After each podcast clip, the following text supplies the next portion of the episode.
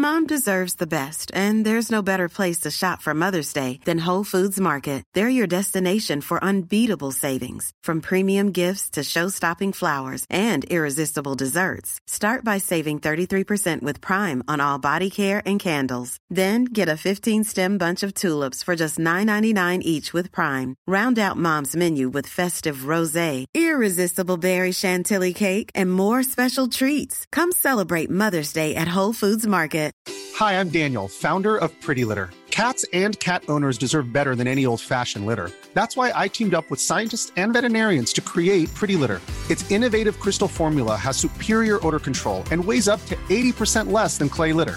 Pretty Litter even monitors health by changing colors to help detect early signs of potential illness. It's the world's smartest kitty litter. Go to prettylitter.com and use code ACAST for 20% off your first order and a free cat toy. Terms and conditions apply. See site for details. Hi, I'm Daniel, founder of Pretty Litter. Cats and cat owners deserve better than any old fashioned litter. That's why I teamed up with scientists and veterinarians to create Pretty Litter. Its innovative crystal formula has superior odor control and weighs up to 80% less than clay litter. Pretty Litter even monitors health by changing colors to help detect early signs of potential illness. It's the world's smartest kitty litter.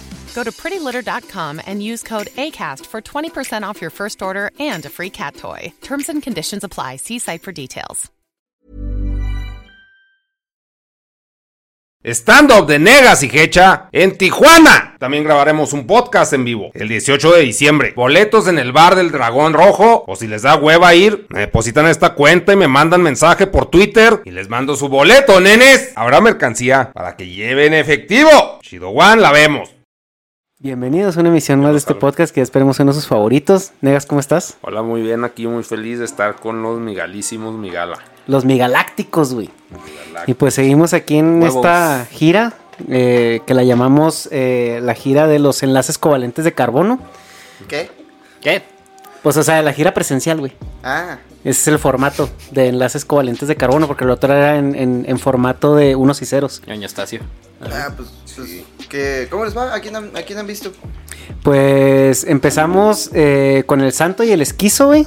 Porque tú estabas ocupado en tu proyecto de 24 horas Teletón, güey. No mames. En el ¿qué- mega- Oye, hay una pregunta. ¿Por qué ese 24 horas está en otro canal que no es el chido, güey? No, porque este es el canal del partido. O sea, van a hacer otro canal. Es que. No, eh, tenemos siete canales. Ocurrió. Párele, ¿no? La pendejada. Tenemos siete. No Uno- estoy de acuerdo. pero- Migala A. No, Migala es el chido. Luego está Migala B, que es de videojuegos. Ese fue el primero que abrimos. Porque... ¿Miguel hace videojuegos? No, Migala B. Es que, es que estábamos, estábamos jugando Total War, el Santo y yo.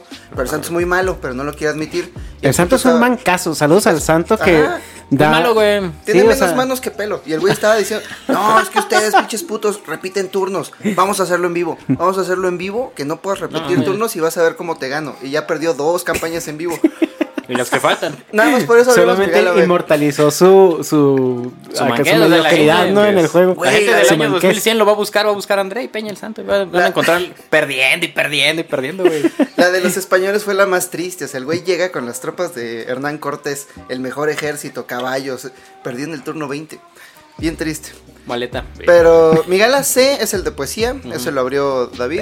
Pues sí, hay arte, güey. Migala D. Hay una son- razón. Ahorita vamos a diva- El Miguel debatir es el de los clips, ¿no? Es el de los clips del podcast. Migala de cachitos. Como el podcast mide, de, mide ¿eh? dura seis, eh, mide en el tiempo seis horas. Sí.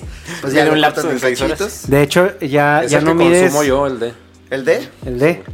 Es De- que seis horas son muchas horas. Sí, es que para pagar los extractos, güey, y luego está cabrón. Sí, por ejemplo, el otro día me puse a escuchar el de la comida mientras hacía el aseo de mi departamento.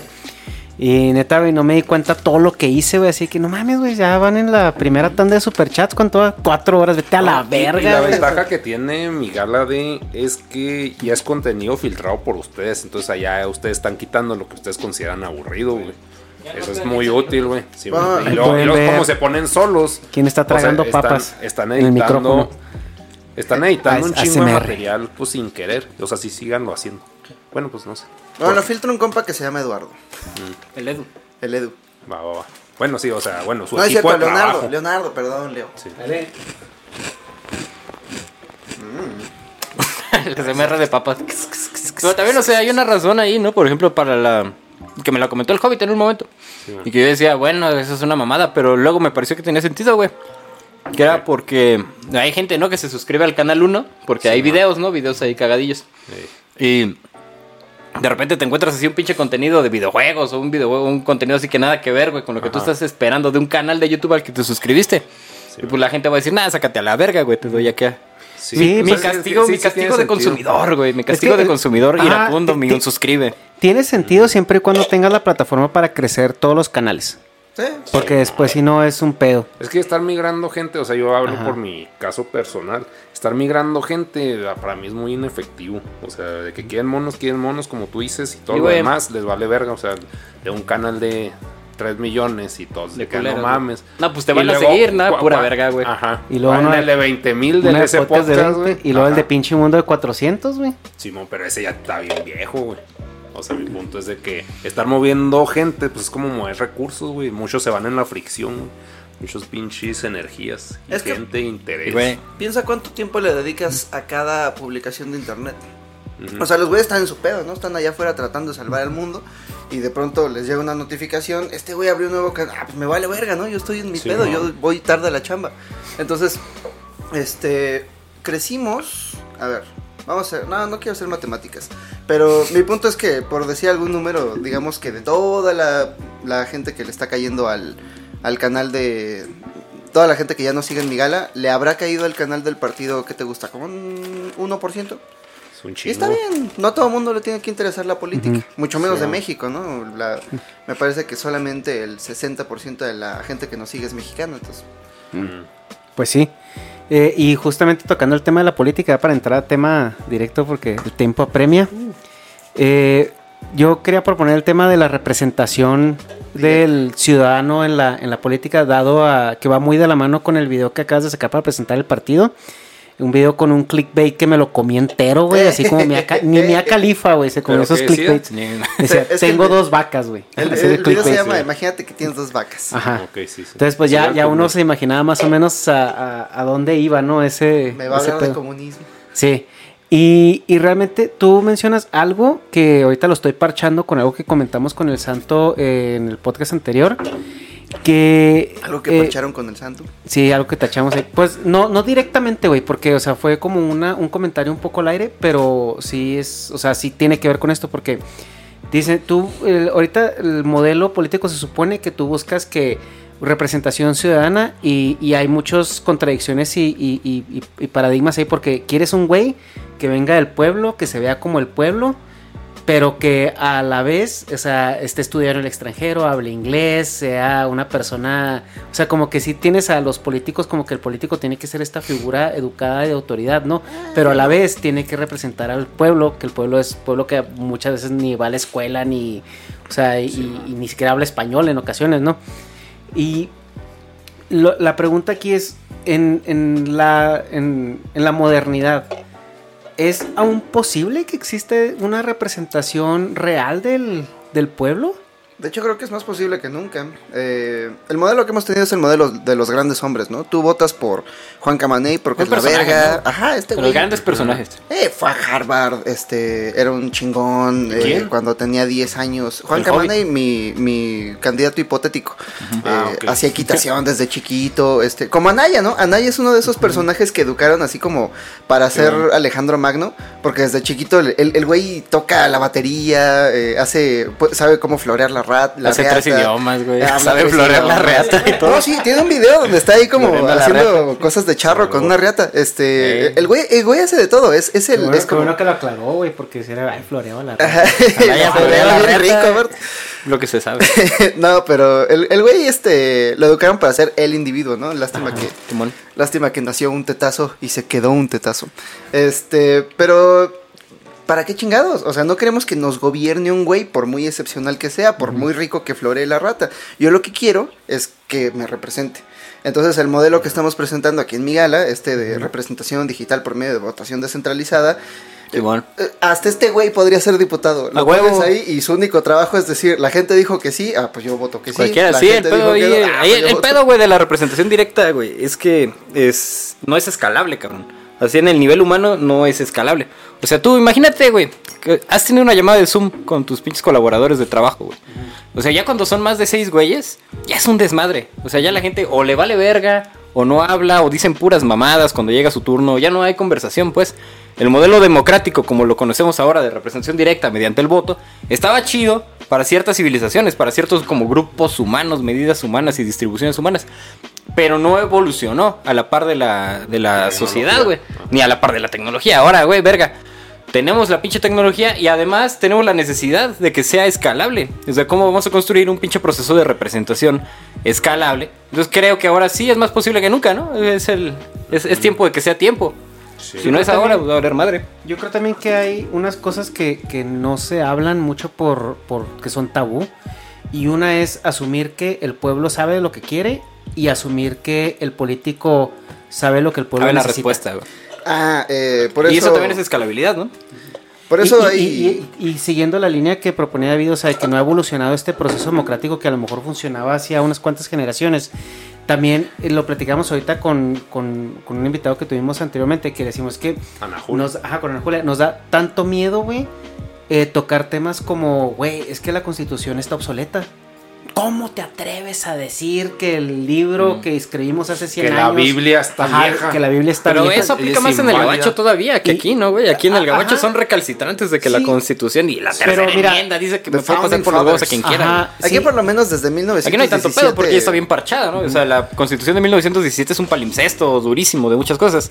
Y la, pero la gabacha, ¿no, güey? Ahí sí hay, el pedo sí está mucho más Es recalcitrante. que en, en- en el gabacho es como, por ejemplo, tienen sus cosas inamovibles, ¿no? Que son como las garantías individuales que nosotros podemos decir ahorita aquí. Pero todo lo demás está reescrito, reformado y es y vemos un estado más saludable en Estados Unidos, vaya la redundancia, ¿no? Y, y lo vemos un poco más funcional. Un estado más funcional en los Estados Unidos. Un estado más saludable. en Pero los es que, Estados por Unidos. ejemplo, O sea, no, es en- que en su es cuestión operativa, güey. o sea, En su cuestión operativa, porque mira- partido de mi gala que estar comparando el gobierno de Estados Unidos, que es a lo que va a entrar el COVID, con el gobierno mexicano. O sea, No sé, ¿para qué nos yo- vamos por la caca, güey? Más el- bien es es que Yo vengo como- muy emputado con Mira, el pedo acá, el Rittenhouse, con el colegio electoral, con los precios del gas en No, y es Texas. válido, con- güey, pero, o sea, pues, ¿para qué nos vamos a poner a solucionar otro pinche país? Si ustedes mejor, o sea, si no saben me- lo que van a hacer ustedes. me- esa me parece pero una a- buena a- a- a, lo perspectiva. que voy, a lo que voy, o sea, en, en lo que iba a decir es de que sí tenemos como esta parte que son cosas que no se tocan, ¿no? Que la democracia no se toca, güey. O sea, ¿cómo, o sea, cómo te atreves a, a- a decir que el sistema democrático está obsoleto? No, pero ahí el headshot tiene un punto, güey. O sea, que hay cosas inamovibles, hay cosas incriticables. Y que llevamos arrastrando un chingo de tiempo es verdad, güey. Y que es momento también, ¿no? De ponerlas al pinche fuego. la elección del aborto, ¿no? Por ejemplo, de las mujeres es una madre que escogieron unos güeyes católicos en el año 1800 mis huevos.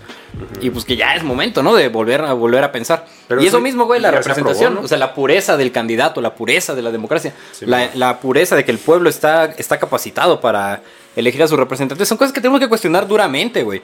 O sea, tenemos que cuestionar duramente porque si no estamos educando chido al pueblo, si no podemos garantizar que estamos est- estableciendo un modelo escalable para que todas las personas puedan educarse perfectamente para saber a quién chingados escoger y con qué parámetros, entonces ¿por qué chingados nos vamos a dejar votar igual de libremente? Entonces eso abre las puertas a los fascismos, abre las pinches puertas al tremendismo político en todas sus manifestaciones, ¿no? Abre la puerta a la estupidez, pa' pronto. Sí. O sea, gente educada estúpidamente va a escoger individuos estúpidos para que los, los gobiernen porque coinciden con su idea de que esta güey, pues no mames, este pinche... No, por pinche güey está cagadísimo, lo voy a escoger. tiene, güey, porque ni siquiera es su ideal. Sí, güey, porque dice que te, porque los convence, porque está, o sea, está, a- está apañado, ¿no? De una estructura mediática ahí que habla muy bien de él, güey.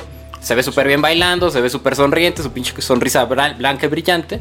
Entonces, pues vamos a escogerlo, ¿no? Entonces es momento de replantearnos esas cosas. Eso inamovible, güey. Es el momento ahora. Simón. ¿Y cómo lo vamos a hacer? Ese es el pinche pedo, ¿no? O sea, ¿cómo vamos a crear una estructura de educación escalable y una estructura de representación escalable, güey? Sí. Pues en esas andamos, eh, prueba y error. Este, se- no sé, ha funcionado bien, pero ha funcionado bien con 10.000 personas. Necesitamos como 2.5 veces más. No es cierto, 25 veces más eso. ¿Cuántos por Este, qué? ¿Y cuántos y por qué, güey? Solamente para el registro, ¿no? Necesitamos 250 mil eh, firmas. Menos ruido. Este, pero.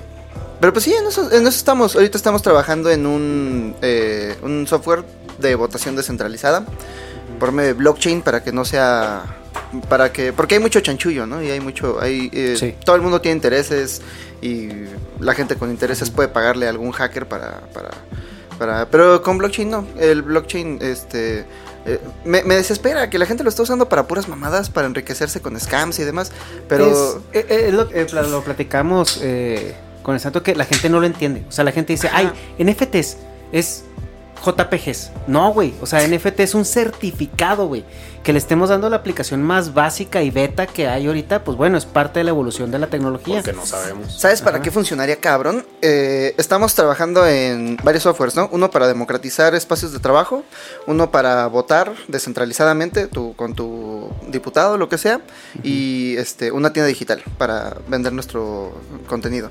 Pero en cada uno de ellos tienes que hacer una identidad. Pero si tuvieras un NFT con tu identidad, podría vivir a través de las aplicaciones y entonces ya nada más cargas tu NFT que le dice quién eres a todas las aplicaciones y ya. El RFC que ¿A qué te suena, güey, eso? Un NFT Pues sí, güey, pero pues que lo hagan, güey. Imagínate un NFT nacional.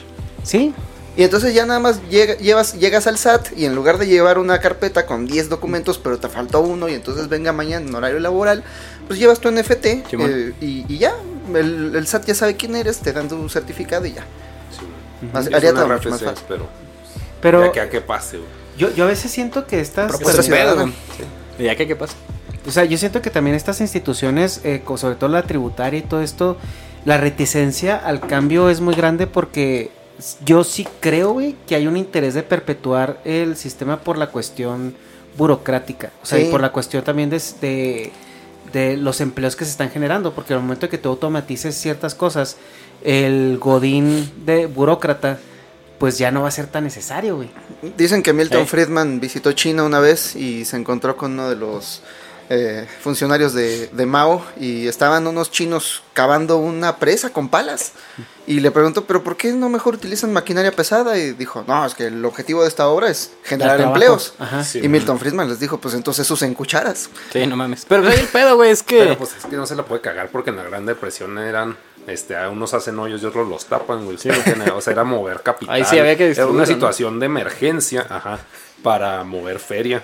No me acuerdo quién dijo que No, cuando... no sí. Pero ahora, güey, o sea, ahora la situación no es como mover feria. O sea, yo estoy seguro, güey, de que si el sistema político no cambia, no es porque, eh, ¿cómo se llama? Lorenzo Córdoba quiera cuidar a todos sus- los empleados del Instituto Nacional de, de- de Elecciones, güey. Le vale No, no, verga, no, le eh, vale eh, verga. Es que no es por, e- o sea, bueno, como lo plantea Gesha, creo yo, es de que cómo vas a pagar los favores que te están haciendo Ah, eso a es muy punta importante. de plazas, güey. Esa es Y- otra, güey. Y ese es el sistema que está funcionando. Por eso eliminar la burocracia es eliminar todos estos trabajos de todos los que te van a hacer favores. No, pero además, o sea, ¿para qué, para qué querría, güey, este, un- una persona que tiene la capacidad de cambiarlo? ¿Para qué querría cambiarlo si ese güey ya está satisfecho con el mundo? A menos que sea un pinche güey acá, un pinche Lenin disfrazado que llegó al poder y que le quiera, lo quiera reventar desde arriba. Pues las demás personas, pues no este tienen ninguna puta necesidad, güey, de cambiarlo. ¿Estás, Eh. ¿Estás asumiendo que la gente en el poder no tiene ideales y que solamente está ahí para cobrar su cheque? Caramba, pues eso, eso es lo que ha sucedido, ¿no? A eso devino sí la, elección y la lucha del poder la representación ciudadana. Pues se nulificó, güey, y nada más tienes a personas que se perpetúan a sí mismos en el poder. Además, mucha gente depende de que el sistema sea inoperante. Eh, O sea, si el gobierno te dijera al final del año, esto es lo que me debes de impuestos, no habría contadores. Eh, estaba viendo una, una entrevista que dio esta señora que dicen que se parece a mí, Raquel Buenrostro, donde estaba ah, diciendo que cuando llegó al SAT a asumir su nuevo cargo, se encontró con un montón de, de deudores que decían, yo ya pagué. Y gente que debía miles de millones de pesos, ¿no? Y le decían, pero pues es que yo ya pagué. ¿A quién le pagó? Le pagué al licenciado. El licenciado me decía, dame tanta feria y, y tus asuntos se arreglan. No, pues es que es ilegal. No le estás pagando al Estado, le estás pagando a ese güey. Entonces, como el sistema es inoperante, necesitas un licenciado que esté ahí, que se clave la feria y en lugar de que todos esos recursos se vayan al Estado, pues se van a la casa del licenciado que se está aprovechando de que Pero el pues ahí, sistema no sé, güey. Yo siento que los, los, los contadores son como. Saludos a los contadores. No, no escuchen, güey. Son como un prolegómeno, ¿no? Una consecuencia de un sistema errado, güey. Pues un sistema tan complicado. Un pinche sistema tan complicado de, de recaudación necesita, güey, que te lo expliquen. Es como los talachas, güey. ¿Por qué chingados existen talachas? O sea, yo no creo que haya gente que diga, güey, ¿qué quieres ser de chiquito, este, hecha? Quiero ser talachas, papá. Quiero, quiero porchar llantas y, y, y cambiárselas a los carros. Destapar baños, sí, sí. O sea, ¿por qué chingos un existen un güey? Porque pues, los carros se ponchan, cabrón. O sea, son, son una cosa que pues, si se soluciona el pinche problema, pues esa, esa gente tendría que... Y está culero, ¿no? Porque pues es su modus vivendi, ¿no? Pero son modus vivendi pendejos que surgieron por pendejadas. Es- son modos vivientes que, que es, como, es como el güey que recoge la caca del caballo en los tiempos de las carretas, ¿no? ¿Quién recogió O la sea, caca del caballo? de- ¿eh? Nada, güey. Del caballo. o sea, son, son, son como em, eh, profesiones que nacen en respuesta a una necesidad que si esa necesidad se acaba, van a ser otras profesiones, güey.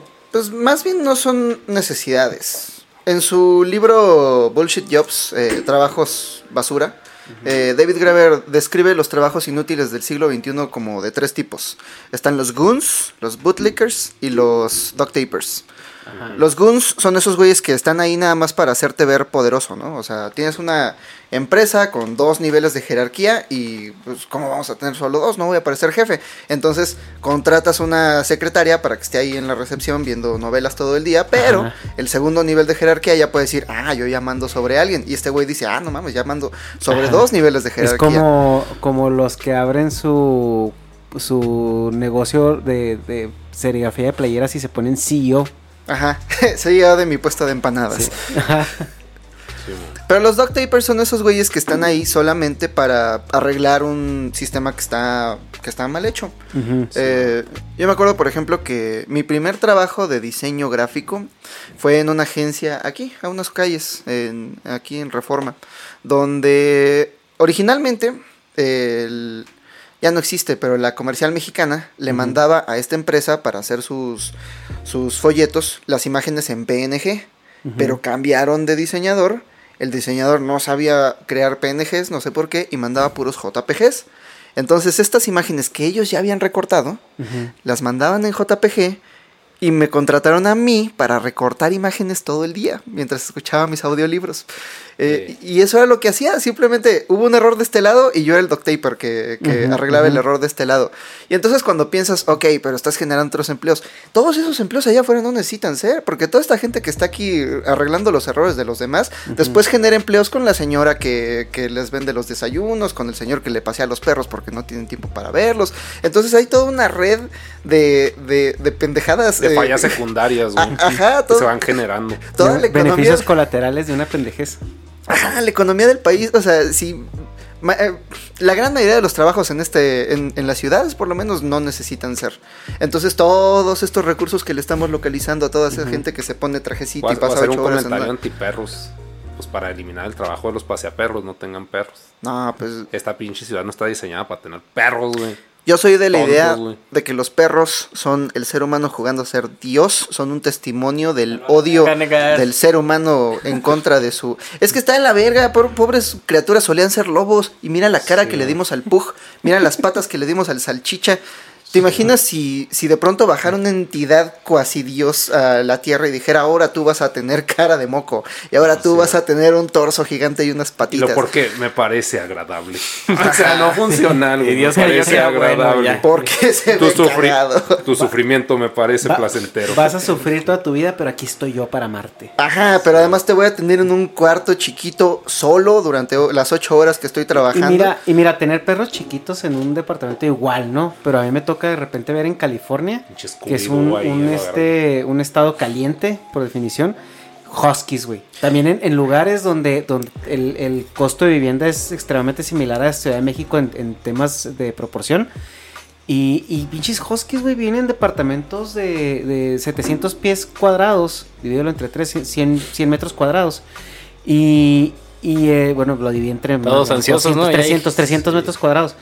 Y, Ah, y, el, vale. y el pinche este perro acá, güey, vuelto loco, o sea, que pues está esperando más al niño para ir a correr, güey, porque tiene neurosis ya de estar nomás ahí encerrado. Sí.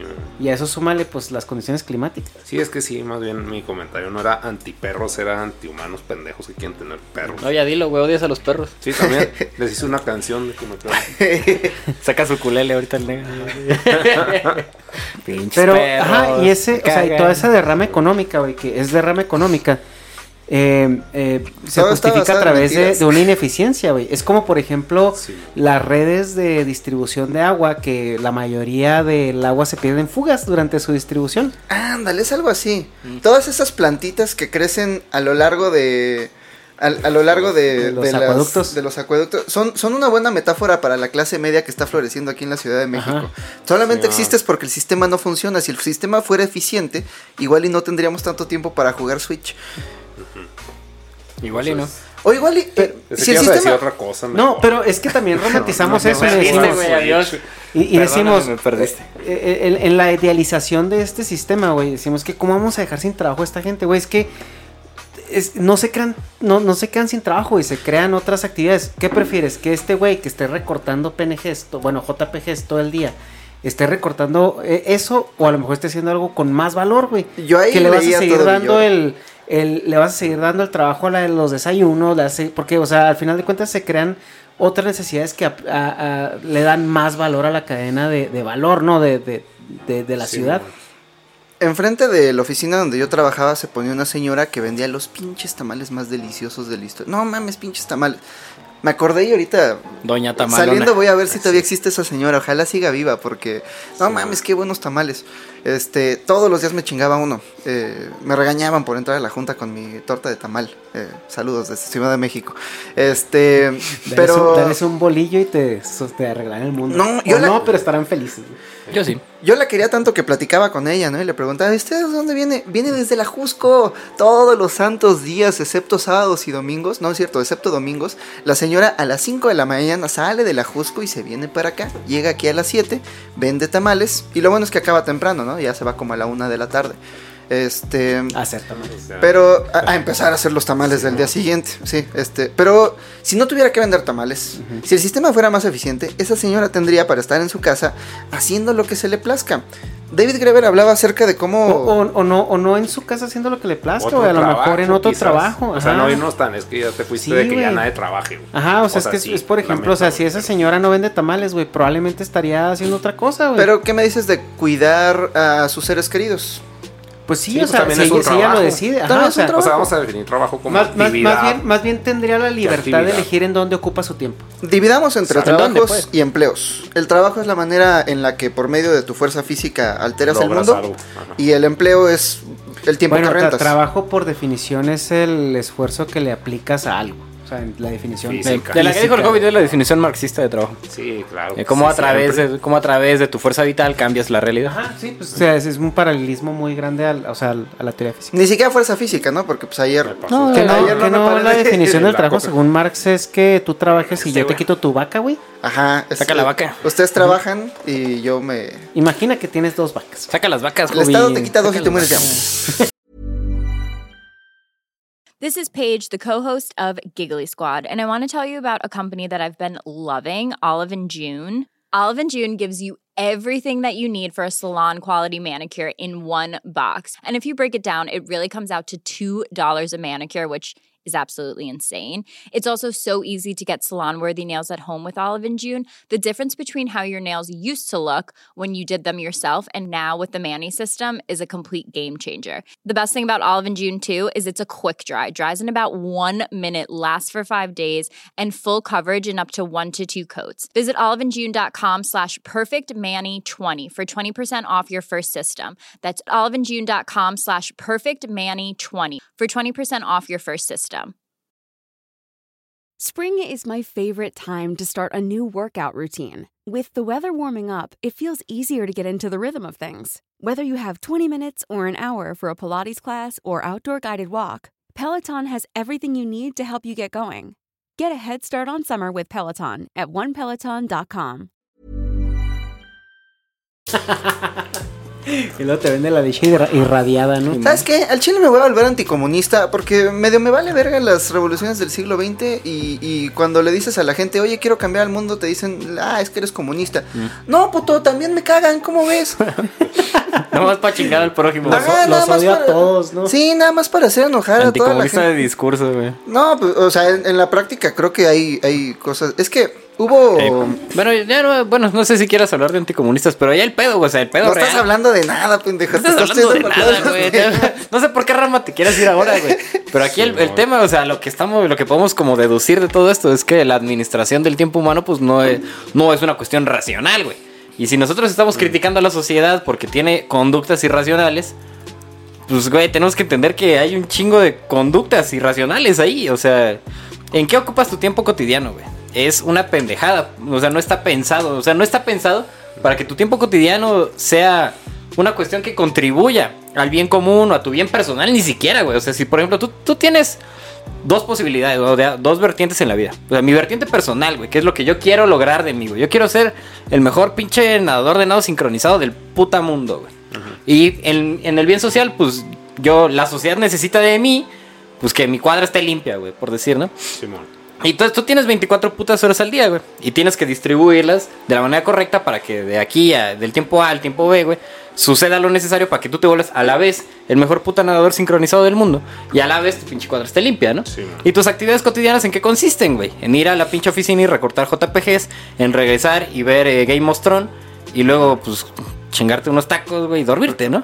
Entonces no, no hay una puta administración racional del tiempo, porque no hay objetivos en común, y porque los objetivos en común pues valen pa' pura verga, incluso los objetivos personales, güey, que es lo que dices, es que, güey, tú tienes una virtud personal y una única vida, güey, ¿qué es lo que quieres lograr con tu vida, cabrón? Yo creo que ahí ¿Y vale verga? Un, algo que sí es muy útil, pues son tener esclavos para que hagan esas actividades. Lo voy a llamar esclavos, o sea, si está feo el término, pero pues finalmente... Mira, o mínimo sea, no los llamó Minions, güey. No, pero No, bueno, sí. fuera. A los No, no, esclavos sí. los alimentaban, les daban casa. e- estoy. Sí, de hecho, tienes razón, pero, o sea, un ejemplo de esto pueden ser los papás, güey. O sea, hay muchos papás que pues trabajan para que el hijo tenga la oportunidad y se puede decir el tiempo de ocio para desenvolverse en actividades, pues que, que quiera, güey. Pero al mismo tiempo, los papás están conscientes que ellos pueden ser papás, los hijos. Entonces, o sea, sí usa tu tiempo, pero aprende a ser esclavo, güey. Porque, o sea, y, o sea, como que pues es una mentalidad. Bueno, a mí se me hace muy clase media porque yo soy clase media, no puedo hablar de otras pinches mentalidades, pero, o sea, no, no le veo una solución pragmática. O sea, nomás estamos planteando el problema. Es un pedo, güey. O sea, hay que entender que estamos en un pinche pedo de contradicción de extremos, güey. Porque por un lado tú puedes seguir tus, tus impulsos diarios, güey. O sea, yo lo que quiero es atascarme de chetos, güey. Y echar la hueva y hacer mis podcasts y pues me vale verga, ¿no? Sí, y por otro lado está el, el- la hiperracionalidad, ¿no? Esa pinche hiperconciencia que te dice, no, güey, tenemos que trabajar en esto y en esto y en esto. Y eso te hace sentir esclavizado. Entonces.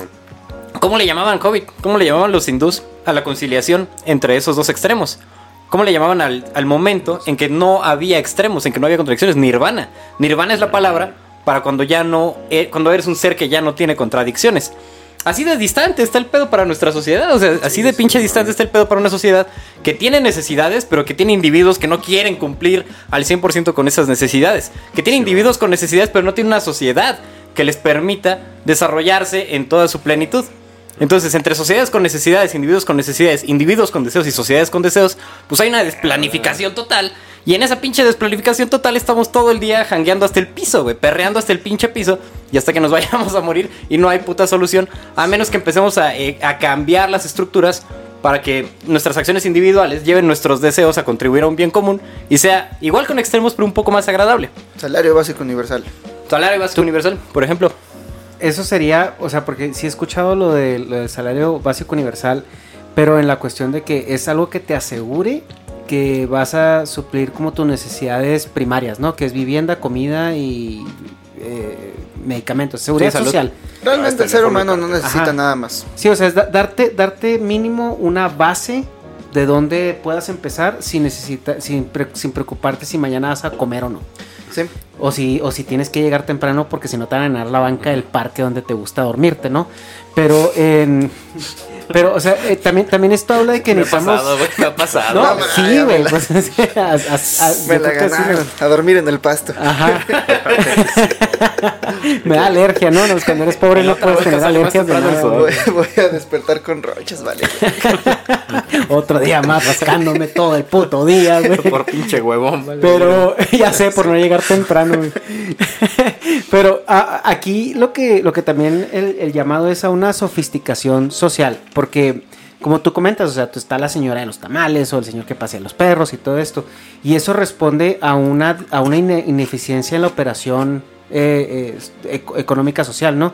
O al momento en que tú eficientizas esa operación, llamas a una sofisticación de la, de la, de la civilización. Porque ahora tú, la señora que te vendía tamales a esa persona que recortaba JPGs porque los diseñadores no podían mandarlos bien desde el inicio, pues a lo mejor ya no tiene tantos clientes, entonces ella ya tiene que pensar en algo más y tiene que evolucionar su, o su modelo de negocio o su, o su modelo de, de- de vida.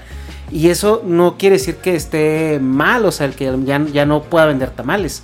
Es como lo que vuelvo al ejemplo del que recogía la caca. O sea, al momento de que deja de ver caballos, deja de ver carretas, eso le llama una sofisticación de su, de su trabajo. Porque ahora, ¿qué es lo que, lo que hacen los carros? Bueno, cambiar el aceite, eh, atender una gasolinera, eh, a lo mejor eh, aprender a echar mecánica en algún, en algún punto. Entonces ya, ya estás hablando de que te dedicas dentro del mismo rubro, pero te sofisticaste. ¿O sabes qué podrían hacer? Podrían hacer política local. Toda esa gente que ahorita está allá afuera trabajando y que no saben ni quién los representa, que no saben las decisiones que se están tomando en su nombre, que simplemente están ahí generando ganancias para una nación que no los escucha, podrían acercarse a las instituciones que los representan y decirles, a ver, ¿qué estás haciendo en mi nombre? ¿Cómo, por, por qué le estás quitando todos los, todos los árboles a la cuadra? Nada más para que se vea ahí el pinche logo de Tierra Garat. Saludos a la Pero- Benito pero Juárez. Es que ese es, o sea, es, que esa es una, una mentalidad tuya, güey, pero o sea, a mí no me cuadra para nada irme a quejar con el pinche gobierno, o sea, ya Ah, no bueno, me da es que- hueva, güey. es o que sea, tus chance, sí puede haber sí te- mucha gente como tú que si quiera hacer eso, que si te dan la iniciativa, pero digo, güey, ¿para qué, güey? Yo creo que se imagínate que desarrollamos la pinche quejazap. Ni siquiera es una app, güey. Ni, ni- ni tienes que bajarla, güey. Nomás, o sea, tengo ahí el pinche Twitter de quejas, güey. Vamos a Samsung, le decimos que la ponen automático en todos los celulares. No, güey, en Twitter, tú te metes a Twitter, Fácil, güey. fácil. Te metes al pinche Twitter quejas, güey. Y dices, oye, güey, me caga. ¿Qué te caga, güey, del mundo, güey? Todo, güey, le No estás preguntando a la persona incorrecta. Algo así como que creo que tanto aquí como allá existen los baches. Me caga, güey. Hay un puta bacha ahí, ¿qué pedo? Le tomas foto, güey. Entonces un pinche algoritmo revela, o sea, saca, güey, qué tan probable es, güey, que lo que dices es neta o no. Y en corto manda eso a, a solucionar, güey. ¿Te acuerdas? Lo que hace falta eso es que es un pedo de escalabilidad, güey. Sí, güey. está- En dos sentidos, o sea, que la pinche gente no está informada en cómo chingados pueden resolver. ¿Sabes, güey, cómo tapar un pache burocráticamente al día de hoy? Sí, nah, no, yo- ni yo sé, güey, ni yo sé, güey. O sea, yo no sé cómo, cuál es el puto oficio que se tiene que presentar, cuál es la pinche página web, cuál es el- la pinche instancia burocrática a la que te tienes que Exacto, ¿cuál referir. es el, el- el edificio donde te tienes No tiene que parar, güey. Apenas, güey, los güeyes que están en el ciber del santo, ¿no? Que ve que ese güey tiene ahí su pinche ficción erótica de, de, de- en su canal de Twitch, que es como un ciber. Polierótica. Polierótica. Güey, con, sus- con los morrillos que lo siguen, ¿no? Oye, aquí nomás un Sí. paréntesis. Sí lo voy a cagar, pero es que tú eras Bukowski, güey. Tu trabajo era de Bukowski. Sí, güey. O Sí. sea, si Sí. te agarrabas un trabajo culero que no te requería mucho esfuerzo para leer y. Y yo estaba orgulloso. Y ya no. Es- pues ya no tengo trabajo. No, pero está, o sea, ya no estás orgulloso de haber ejemplificado eso. Mm, pues no me genera orgullo, pero ahí leía todo. Villoro. O sea, era útil para tu recreación. Y formación, ¿no? También. Pues sí está, hasta sí. cierto punto. Me daba dinero. Ahí aprendí a recortar. O sea, de que aprendiste a recortar, tuviste que Es que a como, recortar, como tenía kinder trunco, güey, pues ya me tocó aprender eso en... Sí, ya de no. adulto, no, ¿no? prepa trunca. Sí. Ahí nomás eso fue un paréntesis, pero te estaba diciendo lo de las Ah, sí. Que, por ejemplo, hay, hay- el desafío de escalabilidad es doble, pues, porque la gente no sabe dónde, cómo quejarse. Es un pedo de conocimiento, de información. Entonces, ¿cómo distribuyes la información de manera fácil, rápida, este, inmediata y pertinente a todo, a los millones de pinches personas, ¿no? Que hay aquí en, en el mundo. Y pues, ¿qué hacen las instancias burocráticas actualmente, no? Pues publican un pinche oficio ahí todo culero en su pinche página. Y ahí hay que le interese y se lo encuentra, pues lo ve, ¿no, güey? A la verga. Y, lo, y el otro es un pedo de representación. Y ahí es donde entra el segundo reto de escalabilidad. ¿Cómo chingados lo resuelves una vez que ya te enteraste cómo lo podías resolver? Y creo que es como labor. De hecho, es constitucionalmente, güey. Es labor de los partidos políticos generar plataformas de, de información y generar plataformas de solución. O sea, no nada más replicar las plataformas anteriores que ya existen, sino generarlas. Por eso tienen un pinche presupuesto para investigar y para irlas generando. Y pues parece que no han pasado 50 años de la, de la invención del servidor, güey, para que sirva de algo. O sea, para lo mucho que ha servido eso es para recopilar códigos postales y saber dónde pueden ir a hacer campaña. Porque hasta para eso la tecnología lo usan para sus mismas mierdas. Sí, pues claro, güey. Aquí el, el- el dueño de los medios de producción es como que el, el dueño del mundo, ¿no? Es como se maneja ahorita la economía actual. Pero eso ya también evolucionó, güey. O sea, hay muchas cosas que, que- que cambiaron y una de esas también el los dueños de los mo- de los medios de producción y de los eh, de los que saben utilizar la tecnología. ¿Tú qué crees que sea más importante? ¿Los medios de producción o el trabajo? Yo creo, güey, es, es una pregunta que tiene- no tiene una, una respuesta. No, o sea, no, no, o sea, no, no, Dice no- Negas desde el baño que no tienen por qué competir. Sí, o sea, es que es una.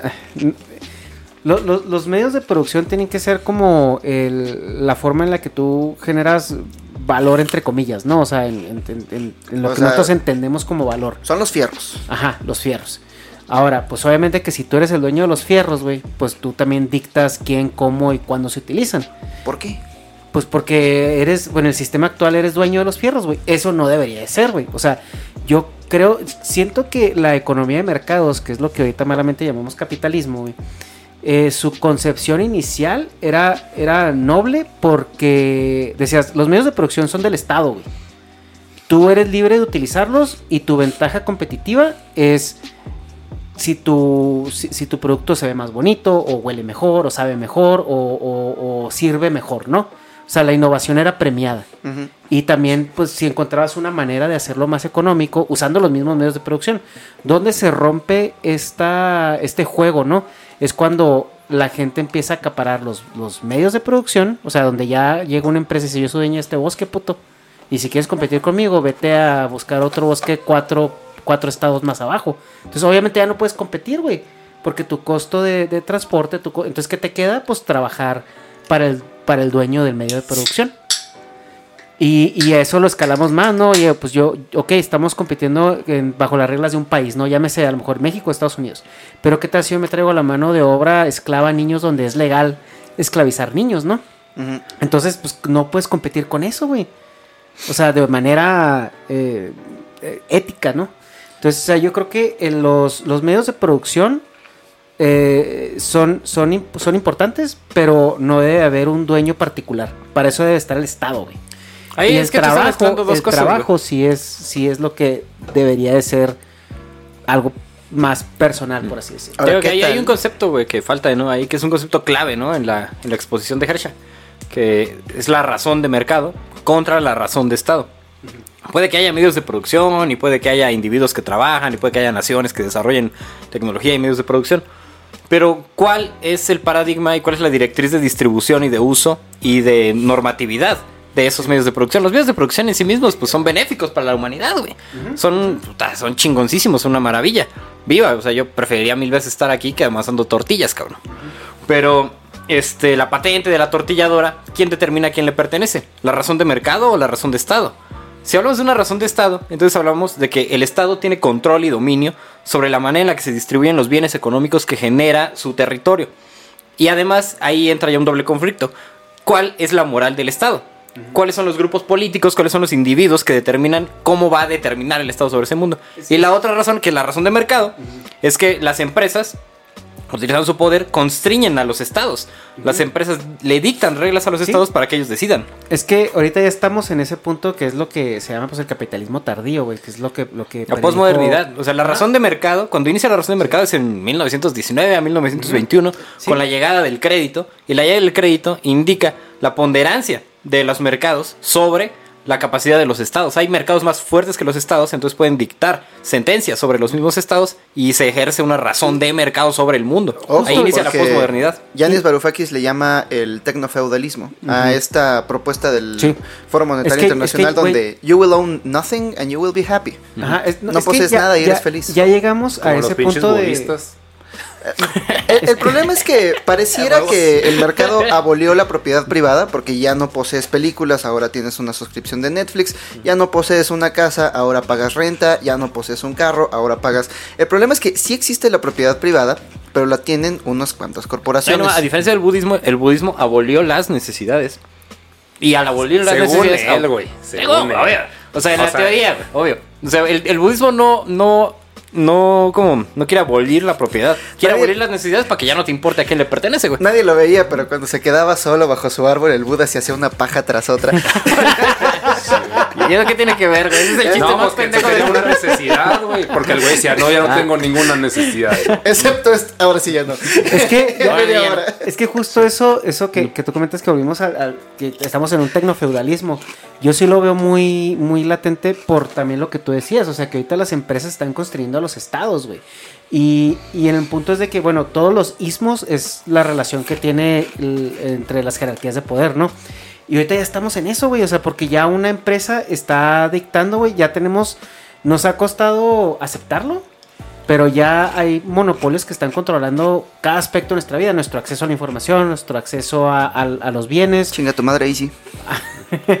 Acá, pues sí. Eh, Compraron Axtel, Axtel estaba bien chingón, estaba bien chingón Axtel y un día esos no me preguntaron nada y me mandaron un correo, ¿qué crees? ¿No le querías dar tu dinero a Televisa? Mala suerte, compramos Axtel, puto. Y, ahí está. y- yo no voté por ellos. Eh, Sí, güey, y bueno, y ese, ese es el punto, ¿no? O sea, de que sí, ya, ya hay estas empresas que están dictando y vuelves como el señor feudal, así ya pedirle permiso a alguien que te deje funcionar en el tejido social, ¿no? Y, y- y el problema con, la, con, con que las empresas construyan los estados es de que, eh, por lo mismo que les decía, idealizamos mucho los términos.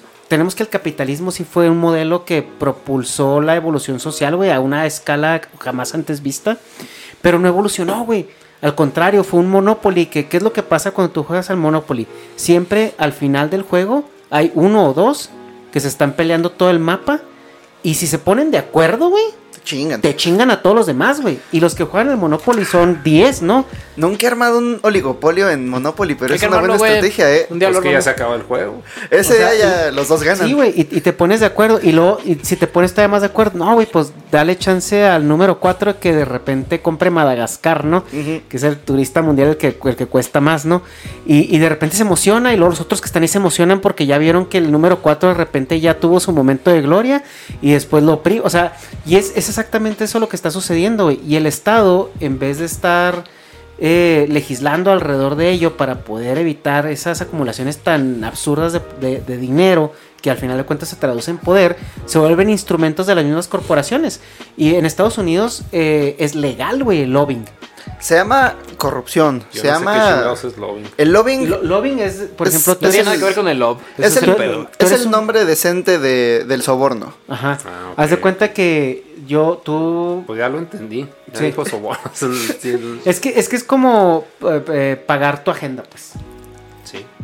Soborno. básicamente. Y Para en Estados toda- Unidos es, es legal. Para toda la gente que dice que no, aquí de- no deberíamos darle dinero a los partidos políticos. En Estados Unidos no hay presupuesto asignado a los partidos políticos.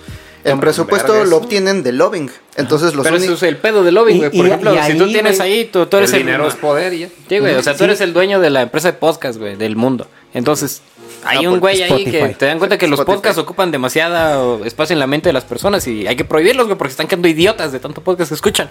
Y tú empiezas, güey, con tu varo de que Escuchen generas el de podcast, empiezas a generar este investigación falsa, güey, dices, "No, los podcasts te hacen más inteligente, güey." Y luego de repente te encuentras un diputado del partido Migala, güey, y le dices, "Oye, carnal, mira, yo sé que tú no tienes financiamiento público, güey, pero ahí te van 200 mil dólares para que hagas una campaña chingona en el Estado de México. Está Y- bien, jefe. y, y lo que tienes que hacer, pues es que cuando salga la ley de podcast, que va a erradicar los podcasts, güey. Sí, jefe. Pues va a ser ilegal, güey. Y, y tú vas a decir, no, que la ley de podcast no pasa, güey. Y los podcasts van a seguir existiendo. Así pues es, es lo que pasa con las armas en el gabacho, güey. Un, un ejemplo eh, real que nos afectó a más escala de la que nosotros eh, dimensionamos ahorita es la, el lobbying de la industria del azúcar en los 60, 70. Sí, no mames, mira, allá afuera está lleno de gordos, Que- todo que- por que- culpa de fue- esos fue lo que- bastardos. que fue lo que pasó. ¿no? Sí. ¿De qué estás hablando, sí, güey. O sea, ¿qué fue lo que pasó? La gente empezó a engordar eh, cuando fue la, el- esta masificación de la, de la industria del, del azúcar refinada. Tienes un gran punto, Qué güey. poca madre. Tienes un gran punto, Herschel, ¿no? No mames. No, no lo vi venir, no sé, no, no sé qué se refiere. güey. 35 sabores de M&M's, güey, que hay. ¿Qué es una chela? Cada uno de estos es, es un sabor diferente. Y, y ya nos Bueno, sí. mamamos como cuatro bolsas más durante estos días, ¿no? Entonces, eh, lo que pasó en ese entonces fue que la gente empezó a engordar y, y lo único nuevo que estaba en el mercado era estos nuevos productos que, que- que ponían el azúcar en los anaqueles de los supermercados para la clase media y media baja. Antes el azúcar era un artículo de lujo porque es, es un poco difícil de, de- de hacerla y de mantenerla. Entonces Empiezan a, a refinarla, dura más en aquel, puedes hacer más cosas con ella, se hace muchísimo más barata y, y aparte más dulce. Cuando tú refinas el azúcar se hace aún más dulce. Ah, pero ¿qué me dices de el corn syrup? En Estados Unidos Ajá. se dieron cuenta de que el azúcar, que había que traerla desde Sudamérica, era muy cara. Entonces descubrieron el corn syrup. Y de manzana Como tenían hacen, ¿no? muchísimo... No sé, yo nada más me salen las leyes alrededor del corn syrup. Pero es lo mismo para el de manzana. O sea. Pero es lo mismo, se encontraron que tenían un excedente de maíz porque estaban... eh, porque no estaban haciendo maíz porque necesitaran más maíz, estaban haciendo maíz porque había un chingo de granjeros que solamente tenían maíz y como todos votan, dijeron pues vamos a darle subsidios para Sí. que voten por mí. Entonces al rato tienen un excedente de maíz. Les pasó lo mismo con el- la leche, con la industria de los lácteos y por eso tienen el cage, a, cave free eh, o A y double A y todo eso. ¿o cuál? El no, eh, ya, ya ves que tienen quesos añejados en cuevas. Ah, ok. Lo que pasó es que no es a propósito. Lo que pasó es que un día eh, le dieron tantos subsidios a la industria de, la- de los lácteos que tenían un chingo de leche y dicen, pues háganlo queso. Pero al rato tienen un chingo de quesos, pues métanlo en cuevas. Entonces tienen. y ¿por se volvió una delicatessen, ¿no? Ajá, entonces como tenían un chingo de maíz, pues dijeron, podemos extraer de él un, un jarabe dulce. Que es peor para la salud porque está más refinado, que te va a hacer más gordo, que es más difícil de quemar, son estructuras más moleculares, más amplias. Pero es mucho más barato que la azúcar. Por eso dicen que allá la coca mexicana sabe mejor que la coca gringa, porque la coca gringa tiene Que la corn syrup colombiana. Ah, la Coca-Cola. La Coca-Cola, sí, no, no, la- Eh, no hay coca gringa, a veces esa es colombiana. que es de Colombia. Ah, Bueno, el, eh, y a lo que voy con esto es de que obviamente esta era un una industria que está, está acaparando muchísimo dinero. ¿Por qué? Pues porque el azúcar es altamente adictiva. Y lo que hicieron fue pagar estudios, entre comillas, como los estudios que dicen que las vacunas te hacen autista, donde le asignaban la razón por la cual la gente estaba subiendo de peso a las grasas y, y las, este... Sí, sí, sí leí de eso. Que básicamente la pirámide alimenticia es una es, es una gráfica de quién dio más loving al-. Sí, y, el, y, y básicamente por eso tú ahorita todos los productos que ves en el mercado son fat free. Pero si, si te pones a leer el contenido de carbohidratos y de, y de cuántos de esos carbohidratos vienen de azúcares, es estúpidamente hecho, alto. O sea, es tan satanizada la grasa, güey, que en inglés grasa y gordo es lo mismo. la misma puta Sí. palabra, güey. You're O sea, fat. Y sugar, Your sugar. Your sugar. ¿Y, y qué significa sugar en inglés, güey? Que eres un güey. Es un placentero, güey. O que le compras cosas a tu novia. Ajá, o sea, está desde Sí, la palabra, o- güey. O, sea, pero es alguien que te provee felicidad. Eso es un sugar. Sí, y en el. pues, Pero si nos vamos hasta a la primera mitad del siglo XX, el azúcar era un artículo de lujo, güey. O sea, era un artículo que eh, históricamente era, era para, reservado para la gente de alto pedorraje, ¿no? O sea, vemos eh, a esta. ah, ¿Cómo se llamaba la última reina de Francia, güey? Carlota. María Antonieta. no, María Antonieta, María Antonieta. Que eh, el- su. Como su ofrenda eran hacerle los. Eh, las pinches chingaderas esas francesas, güey. ¿cómo Los macarrones, Los güey. macarrones, güey. Los macarrones. Macagún. Entonces, y, y eso era porque ellos eran los que tenían acceso a esos productos, o al azúcar. O sea, se hablaba de que la monarquía inglesa eran los que tenían acceso al, al azúcar, en, en la, la familia real era la que podía comer. ¿Y qué pasa cuando democratizas ese producto? Pues la gente lo empieza a consumir indiscriminadamente y ves un, un cambio social. O sea, tú ves fotos de la primera mitad del siglo XX en todos lados y la gente era delgada, güey. Sí. Excepto los muy ricos. Excepto los muy ricos. Y eso era un símbolo de abundancia. La, no- la esposa, la primera esposa de Napoleón, eh, ¿cómo se llama esta mujer? Eh, bueno, la primera esposa de Napoleón era hija de unos terratenientes que tenían una, Plantación una de azúcar. plantación de caña de azúcar. Y esta morra todo el santo día estaba con su caña de azúcar, entonces Con se le pudrieron los boca. dientes. Ajá. Pero luego su familia perdió la fortuna y andaba viendo con quién casarla para recuperar algo de, de dinero. Y por eso la llevaban a las fiestas. Y esta mujer andaba en todas las fiestas, pero cuando sonreía y le veían los dientes podridos, todo el mundo decía, ay, güey, es de varo. Esta vieja tiene. Sí, incluso había gente que se, que se destruía las dentaduras para, para verse este que tenía De dinero. varo. Sí, todos son construcciones sociales. Había gente que tomaba al día un vasito de vinagre porque te putea el sistema y entonces te ves todo pálido y entonces la gente dice, ah, pues este güey no sale, no tiene que trabajar, ha de tener muchos sirvientes, Ajá. tiene varo. Que es lo que pasa con los chinos, ¿no? O sea, los chinos mientras más blanca la piel, mejor. Por eso cuando salen los, los chinos a caminar, sobre todo en Estados Unidos, salen cosplayados, güey, así de, de beekeeper. No, no mames. Qué mamada. es cierto, güey, sí, porque sí es muy estigmatizado. Corea, eh, eh, Japón, China, o sea, mientras más clara la piel, como dice el Hobbit, o sea, lo relaciona También con aquí, menos necesidad de trabajo. O sea, no, no es Aquí también las, novedad, las uñas güey, largas, ¿no? Aquí te ven así eh, medio morito y te, ah, tienes brazo de taxista. Pues nomás, nomás salgo mucho al sol. El brazo de albañil. Pero eh, volviendo al, punto, es de que, o sea, los lobbyings eh, ponen al, al servicio de las corporaciones al Estado. Entonces ahora el Estado, en igual de legislar a favor del ciudadano, pues legisla a favor de los intereses que lo sostienen. Es que cuando dices el Estado, suena como si fuera una fuerza natural que está. Pero son güeyes. O sea, No, sí, el, o sea, el problema es que. política, pues. El problema es que si las decisiones que me van a afectar a mí están en las manos de 10 güeyes, pues es muy fácil sobornar a 10 güeyes. Pero si estuvieran en las manos de 100, Ujú. es un poco más difícil. Es que mira, en no. principio, güey, lo que pasa es que lo- lo- yo, yo creo que lo que ustedes están proponiendo acerca de hacer el blockchain y escalarlo y todo esto es el principio por el cual los partidos políticos en Estados Unidos no tienen fondeo gubernamental, porque en su origen se trataba de que te fondea la gente, güey. O sea, pero la gente de pie, güey. Entonces, la gente que te fondea, tú vas a representar sus intereses. El problema es este, güey, que se corrompe el sistema, llegan las corporaciones y ya no soy yo ni tú dando 20 dólares a la causa. Ya es una corporación llegando con su cheque y la vaquita Lala a donar al Teletón para Sí, que. Lucerito no llore, güey. y es O sea, que. y, y- y el Teletón se vuelve alrededor de estas marcas, güey.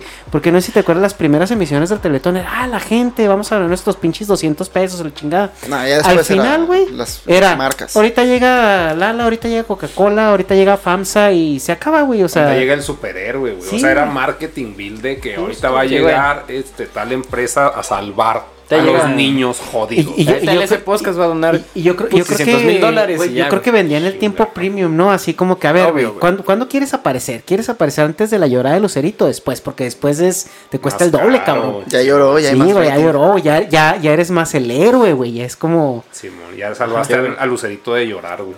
otra vez. Ajá. Estás evitando. Pero, pues no debería ser, o sea. No, estamos de acuerdo. te acuerdas quién es Estamos que- analizando. ¿Recuerdas quién América, escribió el.